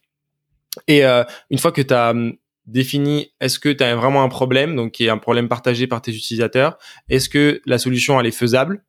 Euh, Là, on va entrer dans la phase de spécification, qui est la phase qu'on appelle pré-bêta, où on va euh, définir tout, tout, tout, tout ce qu'on veut faire dans le produit final, puis prendre les, les key fonctionnalités, les, les key features. Donc on va regarder un peu ce que fait la concurrence. On va dire, OK, il nous faut un minimum de fonctionnalités qui permettent au produit d'être viable. Donc, on va euh, faire la message LinkedIn. Bah, faut qu'on puisse envoyer des messages LinkedIn. Faut qu'on puisse archiver des messages LinkedIn. Faut qu'on puisse envoyer des emojis. Donc, les trucs très basiques. Et ensuite, on va dire, OK, qu'est-ce qui va, dès le lancement, nous différencier de la concurrence et en l'occurrence de la messagerie LinkedIn existante? Donc là, on identifie qu'une des principales problématiques, c'est répondre au, au, au, message le plus vite possible. Donc, il nous faut des raccourcis clavier pour passer d'une messagerie à une autre, d'une conversation à une autre. Il nous faut pouvoir lancer des follow-up. Euh, et il nous faut pouvoir euh, utiliser des réponses enregistrées, donc des réponses que tu as préécrites et que tu peux personnaliser à chaque fois avec le prénom. Donc ça, ça va être la phase de pré euh, pré-lancement dans laquelle on va définir exactement ce qu'on veut sur notre MVP. On va donner ça aux devs, ils vont travailler et nous, dans un d'un point de vue marketing, on va commencer à travailler sur la sur le, la stratégie d'acquisition, dans laquelle on va commencer la prospection. Donc on va prendre tous nos comptes LinkedIn, on va ratisser toutes nos relations et on va lancer une prospection de masse en disant salut, si échanges, si, si tu échanges plus de 10 messages par jour sur LinkedIn, on a un truc pour toi qui sort bientôt, c'est Piwa, c'est la messagerie LinkedIn en mieux. Hop, on envoie le lien, on propose de t'inscrire à la bêta. Euh, et dans le même temps, on va commencer à rédiger le contenu. Donc, on va revenir dessus tout à l'heure sur la partie activation. Mais un des éléments fondamentaux pour nous de l'activation, c'est de donner les bonnes ressources pour que l'utilisateur il voit la valeur du produit. Et donc, si on prend l'exemple de prospecting, euh, si tu viens sur prospecting mais que tu sais pas trouver tes prospects sur LinkedIn et que tu sais pas écrire tes messages LinkedIn, tu peux avoir le meilleur outil du monde, ta prospection elle va pas marcher. Donc, on a ce travail d'éducation à donner les clés qui sont pas intégré au produit pour permettre à l'utilisateur bah, de trouver la valeur du produit. Donc on va commencer à rédiger une série de, de, contenus qu'on va intégrer dans nos mails transactionnels. Donc dès la sortie du produit, tu vas avoir des mails que tu reçois euh, à, J0, J1, J2 après ton inscription, qui sont des mails éducatifs et qui ont pour objectif de te mettre en avant les tutos et tous les contenus qui vont t'aider à prendre en main et voir la valeur de l'outil. Donc on va commencer à, à, à travailler sur cette partie-là euh, assez vite et c'est ça c'est quelque chose sur lequel on va itérer et en fait notre process fait que quand on arrive au lancement de la bêta et on va dire à la fin de la bêta on a quasiment fait tout le travail euh, du produit et ensuite c'est que des phases d'itération. Hmm. Donc au moment de, de, lancer la bêta pour pour accélérer un petit peu, on va donc on développe le produit, on a une alpha assez vite en interne, on teste le produit nous-mêmes on va on va le tester vraiment dans ses retranchements pour éviter de, les, tout ce qui est gros bugs. Et ensuite, on va release le produit. D'abord un petit échantillon de notre base de bêta testeurs pour vérifier que le produit est stable en prod. Mhm. Et ensuite, on va on va déployer à toute la base. Là, on va lancer une strat de com sur nos autres produits. On va pousser le, nouveau produit à, à nos utilisateurs d'autres produits. On va lancer une com sur LinkedIn avec tous nos comptes LinkedIn pour faire un, petit peu un effet de on vient lancer le produit. Et, euh, et là, le but de la phase de bêta, c'est d'atteindre euh, la traction et d'atteindre le produit market fit. Donc on va être dans une phase d'itération très rapide où on va ajouter les fonctionnalités qui sont demandées aux utilisateurs, qui ont le plus de valeur. Et notre objectif, c'est d'avoir euh, une traction sur le produit qui soit organique, c'est-à-dire que elle dépende pas seulement de la prospection et de nos autres moyens d'acquisition, mais qu'on ait le plus vite possible ce bouche à oreille. Mm. Et, euh, et, un des indicateurs qui est intéressant quand tu as un produit market fit, c'est le fait que les gens viennent se plaindre au support. C'est un indicateur qui est contre-intuitif en fait, mais quand un utilisateur il prend le temps de venir râler au support, c'est que la proposition de valeur, elle est bonne. C'est juste que le produit matche pas encore complètement avec la proposition de valeur hmm. et, avec la, la pain. Et ça, c'est un indicateur intéressant pour nous parce que ça veut dire qu'il y a une proposition de valeur et il y a un produit de market fit qui, qui, qui est en devenir, qui est juste pas encore euh, parfait. Ouais. Et en général, on sait à quel moment on doit passer en version payante quand il y a des utilisateurs qui viennent au support et qui disent où est-ce que je paye? Parce que le, ça arrive souvent. A, ça arrive souvent. C'est nous, sur tous nos produits, c'est notre indicateur qui nous permet de savoir quand est-ce qu'on passe en payant. C'est quand on va, on va définir le pricing, on va mettre la page pricing, on va rester marqué en bêta gratuite, mais il y a des utilisateurs qui vont venir et qui vont dire, bah, je teste le produit, le produit marche bien, il a la valeur, j'ai vu le pricing et du coup, bah, je demande où est-ce que je paye parce que je veux prendre un abonnement, le produit est bon, euh, je veux savoir où est-ce que je paye parce que les gens comprennent pas que c'est gratuit. Et donc, quand tu as atteint ce moment où le produit a assez de valeur pour que les gens, bah, qui sont sur la version gratuite se demandent pourquoi c'est gratuit, c'est que ça y est, tu peux passer en payant et des gens qui sont prêts à, payer. Et donc là, on va rentrer dans la phase de, de, de, payant où on va refaire une passe sur tout ce qu'on a fait avant, donc tous nos tutoriels, tous nos contenus, tous nos mails, tout, notre learning, en fait, tout ce qu'on a fait auparavant, on va repasser un peu dessus pour que ce soit un peu plus clean. Parce que tu as une vraie différence entre la bêta et le post-bêta. Hmm. En bêta, tu as un bug, les gens utilisent « Ah, ce sera résolu quand? La semaine prochaine. Ah, c'est génial, vous êtes trop fort, merci. Euh, post-bêta, L'utilisateur, il pense qu'il y a un bug, mais il n'y a pas de bug. Tu mmh. lui expliques qu'il n'y a pas de bug, il perdure qu'il y a un bug, et à la fin, il n'est pas content.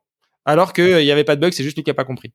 Et du coup, il y a une vraie différence dans la psychologie des utilisateurs. Donc, tu peux beaucoup moins te permettre de faire des, petites erreurs euh, post-bêta, même si on en fait toujours et on cherche jamais la perfection. Donc, on va refaire un une, petite passage de clean. Et après, c'est qu'une question d'itération, c'est juste que post-bêta, pré-bêta, notre indicateur, ça va être vraiment euh, le bouche à oreille et la traction euh, organique. Et euh, enfin pré-bêta pardon, ça va être l'attraction organique et le bouche à oreille, et post-bêta ça va être le chiffre d'affaires. Où là notre objectif ça va être d'amener le produit de 0 à 1. Hmm. Donc là on va faire un travail euh, au début euh, à très manuel d'aller prospecter, d'aller chercher nos premiers clients payants. Et quand la machine est lancée, on va on va passer sur des canaux qui sont bah, plus du ads et des canaux qui scalent plus du contenu, etc. et ça sera plutôt la phase de 1 à 10, on va dire, dans laquelle on est et sur laquelle on va structurer l'équipe, recruter sur, sur le produit, etc. Hmm. Donc, pour faire la version rapide. Ouais, ouais, très rapide. Tu as, débité euh, beaucoup de choses assez intéressantes. Donc, euh, ce que je comprends, c'est que c'est bien, euh, bien millimétré et que la phase de, en tout cas, la, réflexion sur le pricing se fait uniquement à la fin. en tout cas, plutôt vers le, dernier tiers, au moment où vous estimez qu'il y y a un traction, une traction, un début de, de product market fit. Ouais. Et en fait, euh, l'idée c'est que euh, c'est intéressant d'aller construire une base d'utilisateurs. Alors ça dépend de tes besoins de trésor. Euh, mais quand t'as pas trop besoin de trésor, t'as intérêt à aller grossir une base d'utilisateurs satisfaits un peu plus longtemps que ce que tu aurais fait si tu avais besoin de Trésor pour que ces utilisateurs-là, ils voient vraiment la valeur du produit et mm. qu'ensuite, ça soit un levier de, croissance au moment où tu lances en payant. C'est-à-dire que tu as une base d'utilisateurs qui est content, qui va devenir directement tes clients, qui vont déjà parler du produit, etc. Et c'est plus facile de vendre un produit gratuit que payant. Donc, c'est intéressant de rester un peu plus longtemps que prévu euh, en bêta gratuite pour augmenter un peu ta base d'utilisateurs satisfaits et, euh, et du coup euh, augmenter l'impact du passage en payant au niveau chiffre d'affaires. Et c'est quoi euh, justement le, ratio euh, généralement que tu observes entre euh, le, enfin sur 100 utilisateurs de, bêta, combien vont passer en, payant le jour où, tu passes J'aurais pas de métrique parce qu'il y a une grosse différence entre des utilisateurs donc qui sont des utilisateurs actifs mmh. et des utilisateurs qui sont juste qui ont juste téléchargé l'outil. Euh, en général, sur la base d'utilisateurs actifs, on a des ratios qui sont assez bons. Mais le truc, c'est qu'on n'a pas encore beaucoup de recul sur les passages en payant, puisque on a fait juste prospecting, c'était un petit moment. Euh, on a juste fait Podawa, Piwa est toujours gratuit. Et Walaxy, on a choisi un modèle un petit peu différent. On a fait une bêta qui était payante, mm. euh, dans l'objectif de pas se cannibaliser sur prospecting. Donc c'était un choix un peu stratégique, euh, un choix stratégique un peu différent. Donc mm. j'aurais pas de métrique à te donner là-dessus. Ok. Euh, as évoqué quelque chose de, super important qui fait partie des sujets que, je voulais aborder quand tu nous as dévoilé un petit peu ta méthode tu parlais de, de landboarding. Euh, en amont de, de l'épisode, euh, la première fois qu'on s'est appelé, tu m'avais dit on est des tarés du, du aha moment. Mm. Euh, c'est une notion que, que Chris aussi dans l'épisode 5 avait, avait évoqué. comment est-ce qu'on comment est-ce qu'on fait en sorte que l'utilisateur arrive le plus rapidement possible à ce aha moment? Parce qu'il y a toujours de la déperdition entre je laisse mon adresse mail et j'utilise vraiment le produit jusqu'à y trouver la valeur. Euh, c'est quoi un peu votre approche dessus? Hmm. euh, comme tu dis, nous on est assez extrême sur le, sur on appelle ça le WA moment parce que hmm. forcément euh, tous nos produits sont en WA. Pardon. Et et on va chercher le plus vite possible à, à montrer la valeur du produit à l'utilisateur. Donc déjà, il faut définir quel est ton WA moment. Donc à quel moment ton utilisateur voit la valeur du produit et, et à quel moment du coup il va devenir utilisateur payant. Hmm. Et ensuite, tu fais un travail euh, rétroactif, rétrospectif de regarder par quelles étapes il est forcément passé pour arriver à cette étape-là. Donc, je prends l'exemple de prospecting. Sur prospecting, comment un utilisateur il voit la valeur du produit Il voit la valeur du produit quand sur 100 euh, invitations envoyées, il a 30% euh, de réponses et il a des gens qui lui qui sont intéressés par son produit. Et en fait, en littéralement une semaine d'essai, tu peux générer plusieurs dizaines de leads et de clients potentiels. Et donc la valeur du produit, c'est ça. Hmm. Donc comment on fait pour amener notre utilisateur le plus rapidement possible à cette étape-là ben, On sait que pour que il, il ait des réponses sur LinkedIn, il faut qu'il envoie des messages et des invitations. Donc, une de nos métriques, c'est bah, il faut qu'il envoie des, des, des, messages et des invitations. Mais pour qu'il puisse envoyer des messages et des invitations, il faut qu'il ait déjà importé des prospects dans l'outil. Puisqu'en fait, il faut qu'il ait déjà fait une recherche LinkedIn, qu'il ait mmh. trouvé les prospects qu'il veut contacter et qu'il les mette dans l'outil. Donc, en fait, nos deux métriques d'activation, donc on, a, va appeler l'activation euh, chez nous, et on a plusieurs métriques selon les produits, euh, ça va être importer des prospects dans l'outil et ensuite faire une action sur LinkedIn. Mmh. Et à partir du moment où on a défini ça, on va faire en sorte de l'optimiser au maximum et on va on va trouver tous les leviers possibles et imaginables pour faire en sorte que ce soit plus facile d'atteindre ces étapes-là euh, dans l'outil.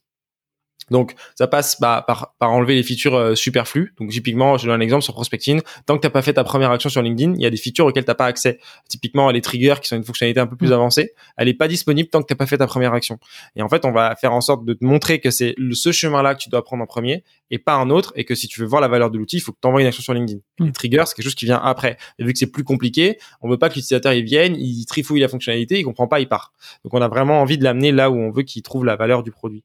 Euh, et là-dessus, on va mettre en, en, place plein de choses. Donc, la première chose, ça passe évidemment par mesurer, donc traquer ces KPI-là, donc avoir un, moyen de les suivre pour, pour euh, voir comment ils évoluent. Mhm. Et ensuite, euh, donc les définir, les traquer, et ensuite les optimiser. Pour les optimiser, ça passe par plein de, de, de techniques.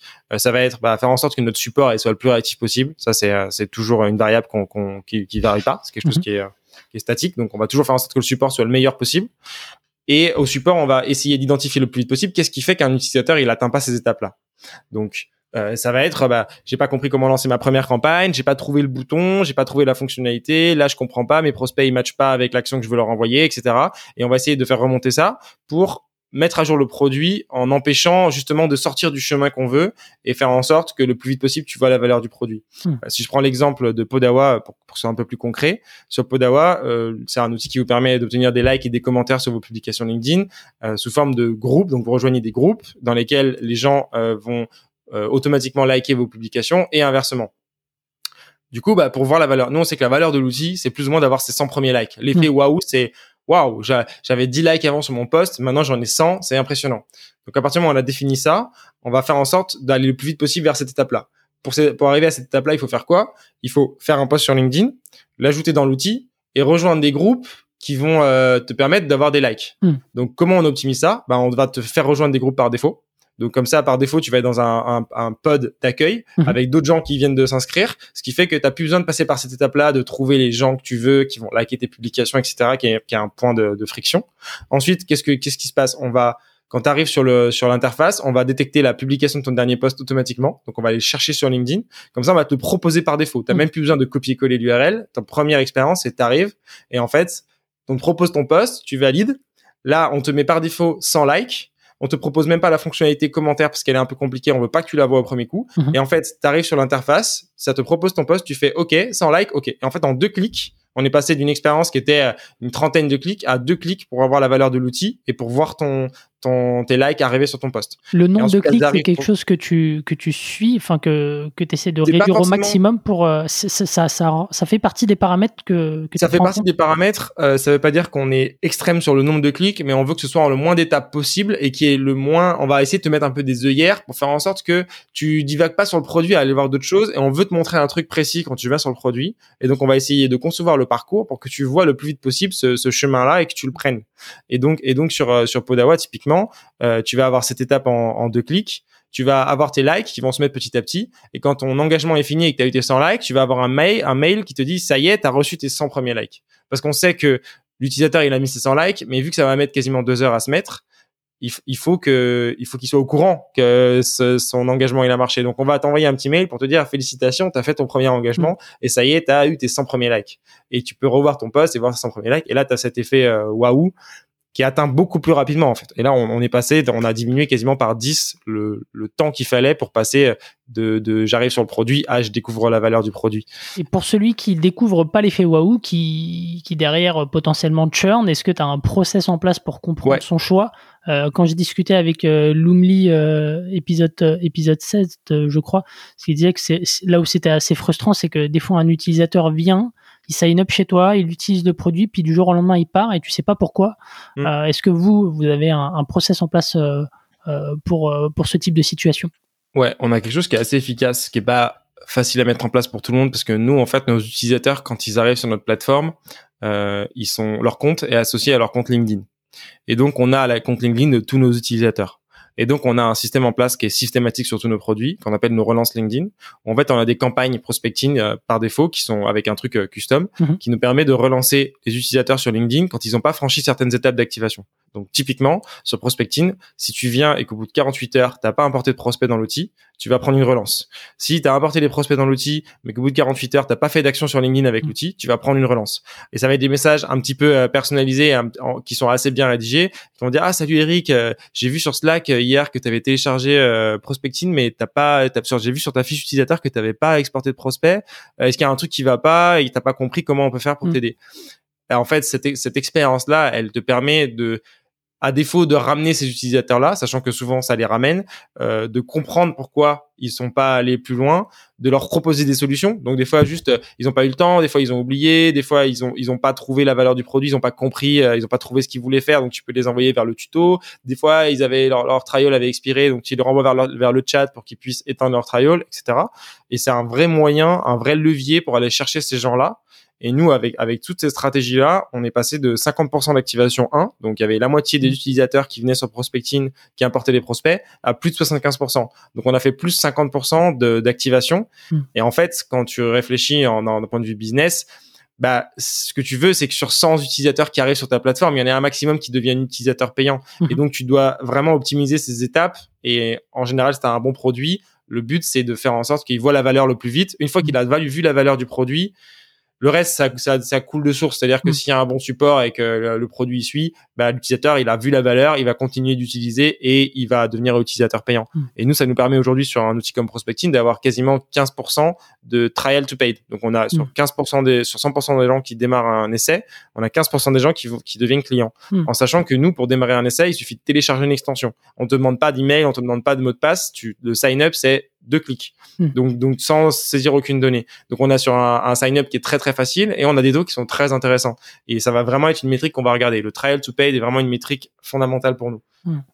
C'est, super intéressant ce que tu dis et, j'ai aussi reçu ce petit message sur LinkedIn euh, euh, comme quoi sur le Slack euh, on avait vu que je sais pas j'avais churné ou autre enfin mais c'était pas lié au produit je tiens à le préciser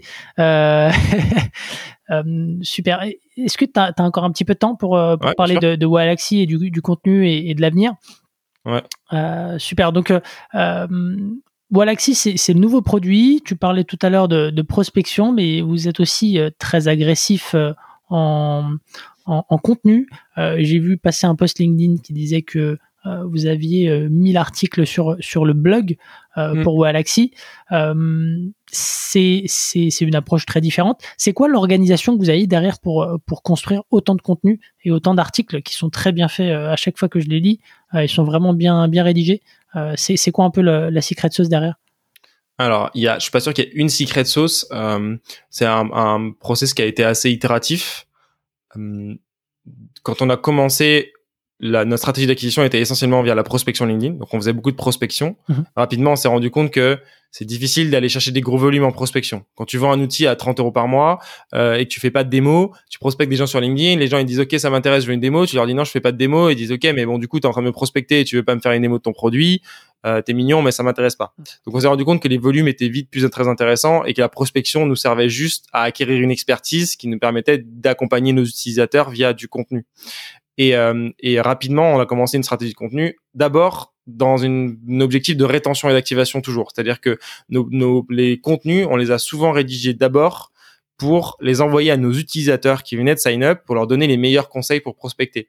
Donc ça, ça a été quelque chose qui fait qu'on a cherché à faire des, des contenus qui avaient beaucoup de valeur parce que c'était nos utilisateurs déjà. Donc il fallait que dans les, dans les contenus, ils sortent éduqués entre guillemets, euh, en sachant que dans notre stratégie, on n'en a pas parlé, mais sur notre positionnement marché, euh, des outils d'automatisation LinkedIn, il y en a une flopée, il y en a une centaine sur le marché. Et déjà, quand on est arrivé sur le marché, il y en avait énormément. Et nous, notre positionnement, c'était, c'était d'abstraire la complexité, c'est-à-dire de permettre à des gens qui auraient jamais dû prospecter automatiquement sur LinkedIn d'accéder à un outil qui leur permettait de prospecter sur LinkedIn. Et du coup, dans nos clients, aujourd'hui, on a des avocats, des rugbyman professionnels, des naturopathes, des kinés, des gens, tu te dis pas qu'il va prospecter sur LinkedIn. Mmh. Évidemment, on a des commerciaux, on a des entrepreneurs, on a des sales, on a des business mais on a aussi une forte part de, nos, une partie importante de nos clients qui sont des gens qui sont pas du tout éduqués à ces outils-là.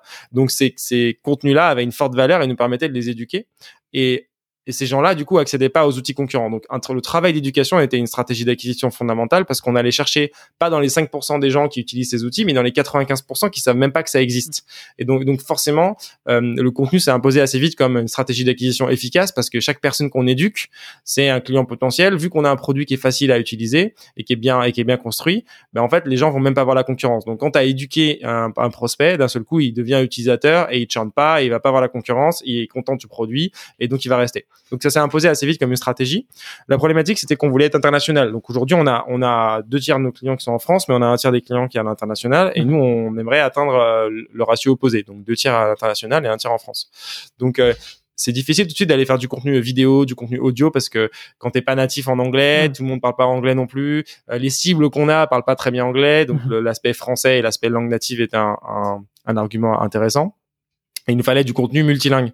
Donc, euh, donc dès le début, le blog s'est imposé comme une super stratégie parce que ça nous permettait de créer du contenu à l'écrit en français et de facilement le traduire en hmm. anglais et potentiellement le facilement le traduire vers d'autres langues.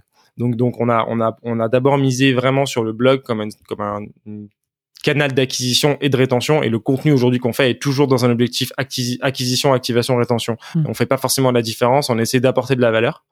Euh, et donc, on a d'abord eu cette stratégie euh, blog qu'on a passé à l'échelle. Où aujourd'hui, on a une partie des articles qui sont traduits automatiquement hmm. et qui nous permettent de générer beaucoup de trafic en SEO. Donc ça, c'est notre première employée aussi quand elle est arrivée. Elle nous a dit, moi, je veux faire du SEO. Il faut qu'on fasse du SEO. Donc, on lui a dit, OK, euh, le SEO, c'est bien, mais ça va payer dans deux ans. Donc, hmm. tranquille. On a quand même commencé assez tôt à en faire. Et aujourd'hui, c'est un de nos principaux canaux d'acquisition. on génère plus de 40 000 visiteurs par mois juste via le SEO. Donc, c'est un, vraiment un super canal d'acquisition. Et on mixe, en fait, nos contenus euh, dans notre stratégie, nos contenus ils sont euh, ils sont mixés et réutilisés, c'est-à-dire que on va écrire des super case studies de prospection qu'on va pouvoir qui vont avoir un impact en SEO parce que quand tu vas chercher prospection LinkedIn B2B, euh, tu vas tomber sur un de nos articles. Mhm. Il va il va servir à la rétention, donc il va être envoyé à nos utilisateurs, il va être partagé dans notre communauté Facebook, il va servir aussi à l'awareness en, en étant partagé sur LinkedIn potentiellement avec des lead magnets où on va faire des posts LinkedIn en disant ah bah si tu veux recevoir notre super étude de cas sur la prospection LinkedIn, commente notre post et, et tu recevras un message privé. Et donc euh, là, on est vraiment dans une phase, on est en train d'essayer de créer une toile d'araignée, ce que j'appelle la toile d'araignée, où notre but, c'est quand une personne arrive sur un, angle de la toile, il, se, il, est, il est le plus vite possible un deuxième point de contact. Hmm. Parce qu'en fait, nos utilisateurs sont pas très éduqués. Si tu viens sur un article chez nous, il y a peu de chances que tu convertisses en tant qu'utilisateur après l'article. Tu viens, tu lis un article sur la prospection LinkedIn, bon, tu vas pas télécharger Wallaxy tout de suite. On a besoin de t'éduquer et de ce qu'on dit en anglais, de te nourrir, de te nurturer. Donc, on est en train d'essayer de, construire une vraie stratégie où le but, c'est d'avoir plusieurs points de contact. Donc, du blog, euh, du podcast, de la vidéo, du webinar. On anime pas mal de webinars en ce moment. Euh, mais aussi euh, une stratégie agressive sur LinkedIn. On a une stratégie Avengers où on a pas mal de gens dans l'équipe qui publient régulièrement des contenus, mhm. qui même si ça touche pas à LinkedIn font un effet d'awareness important parce que ça fait du bruit, qu'il y a beaucoup de gens qui voient nos têtes, nos profils, ils sont tous optimisés euh, pour mettre en avant Wallaxy. Donc dès que tu fais un post LinkedIn, bah on voit que t'es de Wallaxy, donc ça crée une image de marque sur le long terme. Et, et évidemment continuer de créer du contenu qui ait de la valeur pour les mhm. pour nos utilisateurs en essayant de faire des case studies qui soient pertinentes. Ok. Et, et, les articles aujourd'hui, euh, c'est des choses qui sont euh, euh, réalisées en interne, vous, vous outsourcez, c'est quoi un petit peu le, le process derrière? Ouais, une fois de plus, ça fait partie des choses que nous, en tant que fondateurs, on a beaucoup fait et on fait toujours. Euh, typiquement, euh, moi, je passe, ouais, je pense, je passe 20% de mon temps à, créer du contenu, que ce soit LinkedIn ou, euh, ou blog. Donc forcément, vu que c'est nous qui avons prospecté comme des, des bourrins et qu'on a géré 40 comptes LinkedIn, c'est nous, on va dire, dans l'équipe qui avons le plus d'expérience sur la prospection LinkedIn. Donc c'est nous qui avons le plus de valeur à créer ces articles-là. Donc aujourd'hui, on a un process où en général, on distingue trois types de contenus. On a tout ce qui est contenu guide, donc c'est des contenus très très longs qui ont un objectif SEO et un objectif euh, éducatif. Selon euh, le type, ils sont rédigés soit par des gens de l'équipe SEO, soit par nous. Hein, donc euh, quand je dis nous, c'est mon associé et moi. Mmh. Ensuite, on a des contenus qui sont des contenus forte valeur ajoutée et tutoriels. Donc ça, c'est quasiment toujours nous qui les rédigeons ou l'équipe support. Et l'objectif, c'est plus un travail d'éducation sur nos utilisateurs. Mmh et, et, de case study où on va documenter, mais qui sont toujours euh, optimisés SEO. Et ensuite, on a troisième type de contenu qui est un contenu purement SEO, qui est là est rédigé par l'équipe SEO, où l'objectif c'est d'aller se positionner sur des mots clés autour de LinkedIn, qui vont apporter beaucoup de trafic, un peu moins qualifié, mais qui vont envoyer des messages positifs à Google. Donc typiquement aujourd'hui, si tu tapes euh, euh, comment mettre un CV sur LinkedIn, emoji LinkedIn, tu vas nous avoir dans le top 3 mmh. des résultats. Ça nous apporte beaucoup de trafic, un peu moins qualifié, mais ça nous permet d'envoyer un message positif à Google et de et de construire la stratégie globale d'acquisition euh, via le blog. Ok. Et tout à l'heure, tu parlais de, de 40 000 vues euh, par mois sur, le site grâce justement à, ce contenu. C'est en pourcentage, tu peux nous donner une, euh, fourchette par rapport à la prospection comment ça se situe? Ouais, bah aujourd'hui on fait plus de prospection, mmh. donc c'est simple. Euh, on a, ça représente pas un canal d'acquisition intéressant pour nous. Mmh. Euh, aujourd'hui notre acquisition, je vais, je vais dire, elle vient à peu près 25% du SEO, 25% euh, de, donc quand je dis SEO, c'est vraiment référencement Google, 25% du du ads, donc on fait un peu de Facebook Ads, beaucoup de SEA, mmh. donc de Google Ads, et le reste vient du contenu et du bouche à oreille, qui est quasiment impossible à traquer. Donc quand je vais dire contenu, c'est vraiment la visibilité sur LinkedIn, euh, les webinars, les lives et, et, tout le contenu éducatif mm. euh, qu'on partage et le bouche à oreille qui vont en fait ensemble et qui sont quasiment impossibles à traquer d'un point de vue euh, analytique parce qu'en fait tu sais pas trop comment la personne a entendu parler de toi. Et donc donc c'est voilà donc c'est mixé. C'est à peu près ça la répartition aujourd'hui. Mm. Tu as souligné un, un enjeu entre Prospectine et, et Wallaxy tout à l'heure, donc la transition des, des marques et aussi de la base utilisateur. Euh, est-ce que c'est quelque chose que tu appréhendes déjà et, comment est-ce que tu comptes t'y prendre? C'est un, un vrai sujet euh, sur lequel on bosse pas mal parce que c'est très difficile de faire migrer des gens d'un produit à un autre. Euh, surtout quand tu as atteint, nous on a atteint 8000 clients payants sur Prospectine. Donc on a 8000 personnes qu'on doit arriver à migrer vers un nouvel outil en leur expliquant que l'outil sur lequel ils sont, il y a des bugs, qu'on n'est mmh. pas en mesure de les résoudre et qu'ils doivent aller vers un nouvel outil où l'interface elle est différente où les fonctionnalités elles sont un peu différentes et où il n'y a même pas la possibilité de garder l'intégralité de leur historique de données sur Prospectine. Donc c'est assez compliqué à expliquer aux utilisateurs. Euh, donc on est dans une phase où on teste, euh, on teste différentes choses pour les faire migrer. On a eu un, un coup de bol, on va dire, assez euh, énorme, c'est que LinkedIn a mis en place une restriction depuis le début de l'année 2021 qui limite à une centaine d'invitations par semaine sur LinkedIn. Et, euh, et cette, mise, cette mise à jour a été, euh, était pas très propagée. Puis on pense qu'ils on pense qu'ils ont bien testé la mise à jour. Quand ils ont vu que ça avait pas trop d'impact sur leur business, ils ont décidé de la propager. Et à partir de début mai, on a vu la mise à jour se propager sur tous les utilisateurs de LinkedIn. Donc forcément pour nous qui sommes basés sur LinkedIn, tu passes de 700 invitations à une centaine d'invitations par semaine. L'impact business était énorme. On a commencé à voir notre taux de share exploser et on et on et euh, ça a été un peu la panique, hein, on va se le dire. Mmh. Et rapidement, on a trouvé une solution technique qui permettait de contourner la limitation on l'a implémenté directement sur Prospecting, quelques jours après sur Wallaxy, mais on a choisi de pas communiquer sur Prospecting Mm. et de communiquer uniquement sur Wallaxy en se disant c'est l'opportunité du siècle pour transférer une base de clients et même l'awareness et la, et la marque qu'on avait sur Prospecting en disant c'est Wallaxy qui a la solution Mm. et en essayant de migrer la base euh, Prospecting vers Wallaxy là-dessus. Ça a plutôt bien marché parce qu'on a, on a multiplié par 5 notre base d'utilisateurs Wallaxy en quelques jours. On était à 1000 bêta-testeurs, on est passé à, à, à 5000 utilisateurs sur Wallaxy en l'espace de deux semaines. Et t'étais sur un- une bêta payante, il me semble. On était sur une bêta payante. À ce moment-là, on était sur la fin de la bêta, donc on mettait des trials à tout le monde. On leur disait, de toute façon, on est sur la fin de la bêta. La semaine prochaine, ça passe en version payante. Vous aurez une nouvelle semaine d'essai, donc vous aurez deux semaines d'essai. Testez l'outil. Il Mm. n'y a pas de souci, il y aura pas de, de ticket bêta à payer. Et, euh, et ça a plutôt euh, bien marché. Et aujourd'hui, tu as des utilisateurs prospecting qui pensent que prospecting contourne pas la limite. Et ça veut dire qu'on s'en est pas trop mal sorti parce que ce qui nous intéressait, du coup, c'était d'avoir ce, d'avoir ce, cette petite motivation à faire la migration Mm. euh, supplémentaire parce que c'est très dur de migrer des gens d'un outil à un autre, même si l'outil est meilleur. Et, euh, et c'est le cas. Wallaxy, sur, si on regarde notre tranche de nouveaux utilisateurs, les retours ils sont super positifs sur l'UX et les gens me disent ah l'onboarding il est génial, euh, on sent que c'est travaillé, le UI est super, etc. Et les anciens utilisateurs qui viennent de prospecting disent ah je trouve pas ce que je veux, c'est nul, Mm. c'était mieux prospecting, etc. Forcément, quand tu es habitué et que tu as créé des chemins dans ton cerveau pour utiliser des fonctionnalités, quand tu passes d'un outil à d'une fonctionnalité à une autre et que c'est pas de la même manière, tu t'es perdu et du coup il y, a une- il y a une vraie friction. Donc c'est donc c'est un petit peu difficile et on travaille là-dessus. Bah, pour euh, faciliter le transfert et là dans la dans la semaine là, demain ou après-demain on va on va sortir la possibilité de migrer ces données de prospecting Mm. à Wallaxy pour encore plus favoriser euh, le transfert. Mais c'est pas facile et d'un point de vue marque c'est pas facile non plus mais on a eu ce coup de chance de pouvoir euh, miser sur le, le- la partie branding en disant que Wallaxy euh, allait allait contourner la limite. Et on a réussi à s'imposer comme ça assez facilement et en faisant un bon coup de com et donc forcément bah à à faire plus facilement le transfert on va dire Et, et c'est pas un sujet qu'on a élucidé encore euh, complètement et vous fixez un, un objectif de, de migration, un pourcentage de, de prospecting, euh, parce que si j'ai bien compris, le prospecting va continuer à, à vivre, euh, Mhm. mais, mais avec les, les limites que tu as évoquées. Est-ce que ouais, vous fixez un pourcentage pour, pour cette migration ou, non nous, ou un horizon de temps ce qu'on se fixe comme objectif, c'est que la croissance de Wallaxy en chiffre d'affaires, elle soit supérieure au churn de prospecting. Hmm. Donc notre objectif, c'est de continuer à faire du, de la croissance malgré euh, un certain nombre d'utilisateurs qui vont churn de prospecting. Donc, donc le but, c'est soit de les transférer, soit d'aller chercher des nouveaux clients, euh, soit de récupérer des gens qu'on churn de prospecting pour les emmener vers Wallaxy. Donc ça va être les différentes stratégies, mais ce qu'on va regarder à la fin, c'est notre croissance en chiffre d'affaires sur Wallaxy. Ok, super. Euh, Donc Wallaxy, c'est un outil que tu, tu, vas, tu vas lancer aussi. euh, Enfin, il est déjà en version euh, anglaise, hein, c'est ça Euh, Absolument. Tout ce qu'on fait est en version anglaise de base. Hmm. Depuis le jour zéro de prospecting, on a tout fait en français et anglais. Ok, très bien. Bon, bah, un, beau challenge dans, dans, les, dans les semaines, dans les, dans les mois à venir pour, pour vous.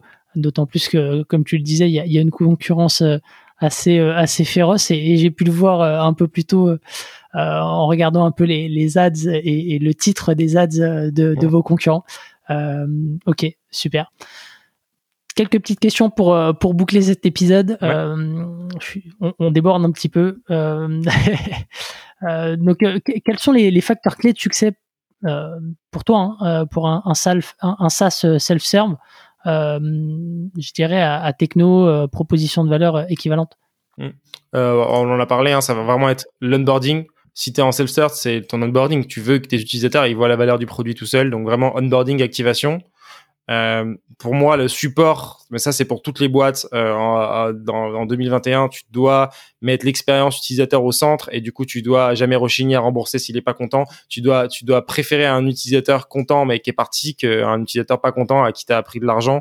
Et ça marche pas aujourd'hui dans un marché hyper concurrentiel. Tout le monde peut aller voir le concurrent. Donc, tu as intérêt à essayer de proposer la meilleure expérience utilisateur euh, au global, donc euh, aussi dans la partie euh, support et expérience que ton client il a. Euh, et euh, et ensuite, euh, oui, si ça, sur, sur vraiment, si on parle d'un pro- produit, euh, je dirais vraiment l'expérience utilisateur et l'onboarding Hmm. sont, sont fondamentaux. Ok. Qu'est-ce qui est le, le plus challenging, le plus dur pour toi dans le fait d'être euh, entrepreneur?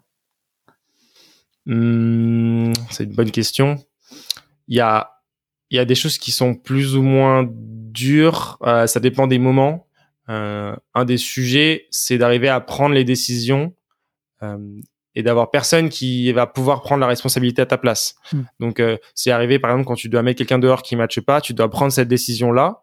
et tu vas potentiellement impacter la vie de quelqu'un et tu dois euh, l'apprendre et, y a, et tu peux pas te reposer sur quelqu'un à qui tu vas euh, tu n'as pas un N plus 1 qui sera mm. responsable si ça se passe pas bien voilà donc, donc je pense que c'est une, une, des choses les plus difficiles mais moi j'ai un avantage euh, un unfair advantage c'est que j'entreprends avec mon cousin avec qui on a les mêmes valeurs la même on a la même éducation donc on partage les mêmes convictions donc on est souvent en accord sur nos stratégies mm. Et donc, on arrive à prendre toutes ces décisions à deux. Et en fait, quand tu peux te reposer sur ton associé et que tu es aligné et que tu dis lui il match pas avec la culture, on va on va devoir mettre fin à sa période d'essai et qu'on est tous les deux alignés dessus, les décisions elles sont beaucoup plus faciles à prendre. Ok, je vois. Euh, si tu, enfin, as donné beaucoup de conseils, mais si tu devais en, donner un seul à un, entrepreneur, ça serait lequel? Ah, j'aime bien, euh, j'aime bien euh, le conseil d'Elon Musk qui dit que si vous avez besoin de conseils, don't do it. Parce que par définition, les conseils sont souvent mauvais et vous avez besoin un peu de suivre l'intuition et vous avez besoin surtout d'exécuter et, et donc, euh, si vous avez besoin de conseils, c'est tellement dur et tellement intense en, en énergie que si euh, le matin, pour faire des choses, vous avez besoin que quelqu'un vous motive, vous avez besoin de conseils, ça va être très très très dur. Donc, il faut arriver à être euh, auto-motivé et autodiscipliné. Hum. Si tu devais nous recommander un livre ou un outil, en outil, j'imagine Walaxy. bah, si vous voulez faire de la prospection, oui, Walaxy, mais, mais si, si l'acquisition LinkedIn n'est pas un sujet, euh, je sais pas d'outils euh, euh, plus euh, préférentiels. Par contre, sur des bouquins, ouais, il y a, y a quand même des pas mal de bouquins à sujet. On a parlé de Who, mhm. qui est vraiment pour moi un bouquin qui nous a beaucoup aidé dans le recrutement. Et le recrutement, quand vous passez votre boîte de 1 à 10, c'est fondamental. Et après, en ce moment, je lis Thinking Fast and Slow, donc Système 1, Système 2, de Daniel Kahneman, qui est un best-seller sur la psychologie et sur les biais cognitifs et qui est vraiment intéressant et pour comprendre son utilisateur et pour comprendre son client, mais aussi pour se comprendre soi-même dans sa prise de décision et comprendre à quel moment on est biaisé et du coup s'aider à potentiellement rationaliser certaines prises de décision ou en tout cas être averti euh, des biais cognitifs qu'on peut avoir et du coup des mauvaises décisions qu'on peut prendre parfois sur l'intuition, en sachant que l'intuition reste un très bon allié de l'entrepreneur. Donc comprendre à quel moment elle, est intéressante et à quel moment elle peut défaillir. Hum. Je, me note la référence de, ce livre euh, très précieusement à côté. J'aime beaucoup ce genre de, de bouquin. Euh, merci beaucoup, euh, toi non, pour, pour bah, ton partage. Merci à toi de m'avoir de m'avoir accueilli pendant une heure et demie. On a on a bien dépassé désolé, désolé, effectivement, on a un ah peu C'est ma faute, c'est moi qui parle, mais c'est avec, euh, c'est avec plaisir, c'est cool. Si tes auditeurs sont encore là à, une, à bout d'une heure et demie, euh, tant mieux, c'est que c'était intéressant. Bah écoute, on, on verra selon les, les feedbacks euh, sur l'épisode. En tout cas, merci encore d'avoir écouté l'épisode jusqu'au bout également. je vous dis à la semaine prochaine pour un nouvel épisode. Ciao. SAS Club, c'est terminé pour aujourd'hui. Merci d'avoir écouté cet épisode jusqu'au bout. Si vous voulez me soutenir, partagez-le sur vos réseaux sociaux. Vous pouvez aussi noter Club 5 étoiles sur Apple Podcast et me laisser un petit commentaire. Cela m'aidera à gagner en visibilité et m'encouragera à produire toujours plus d'épisodes. Enfin, si vous voulez recevoir les prochains directement dans votre boîte mail, laissez-moi votre adresse sur sasclub.fr. Encore merci et à la semaine prochaine.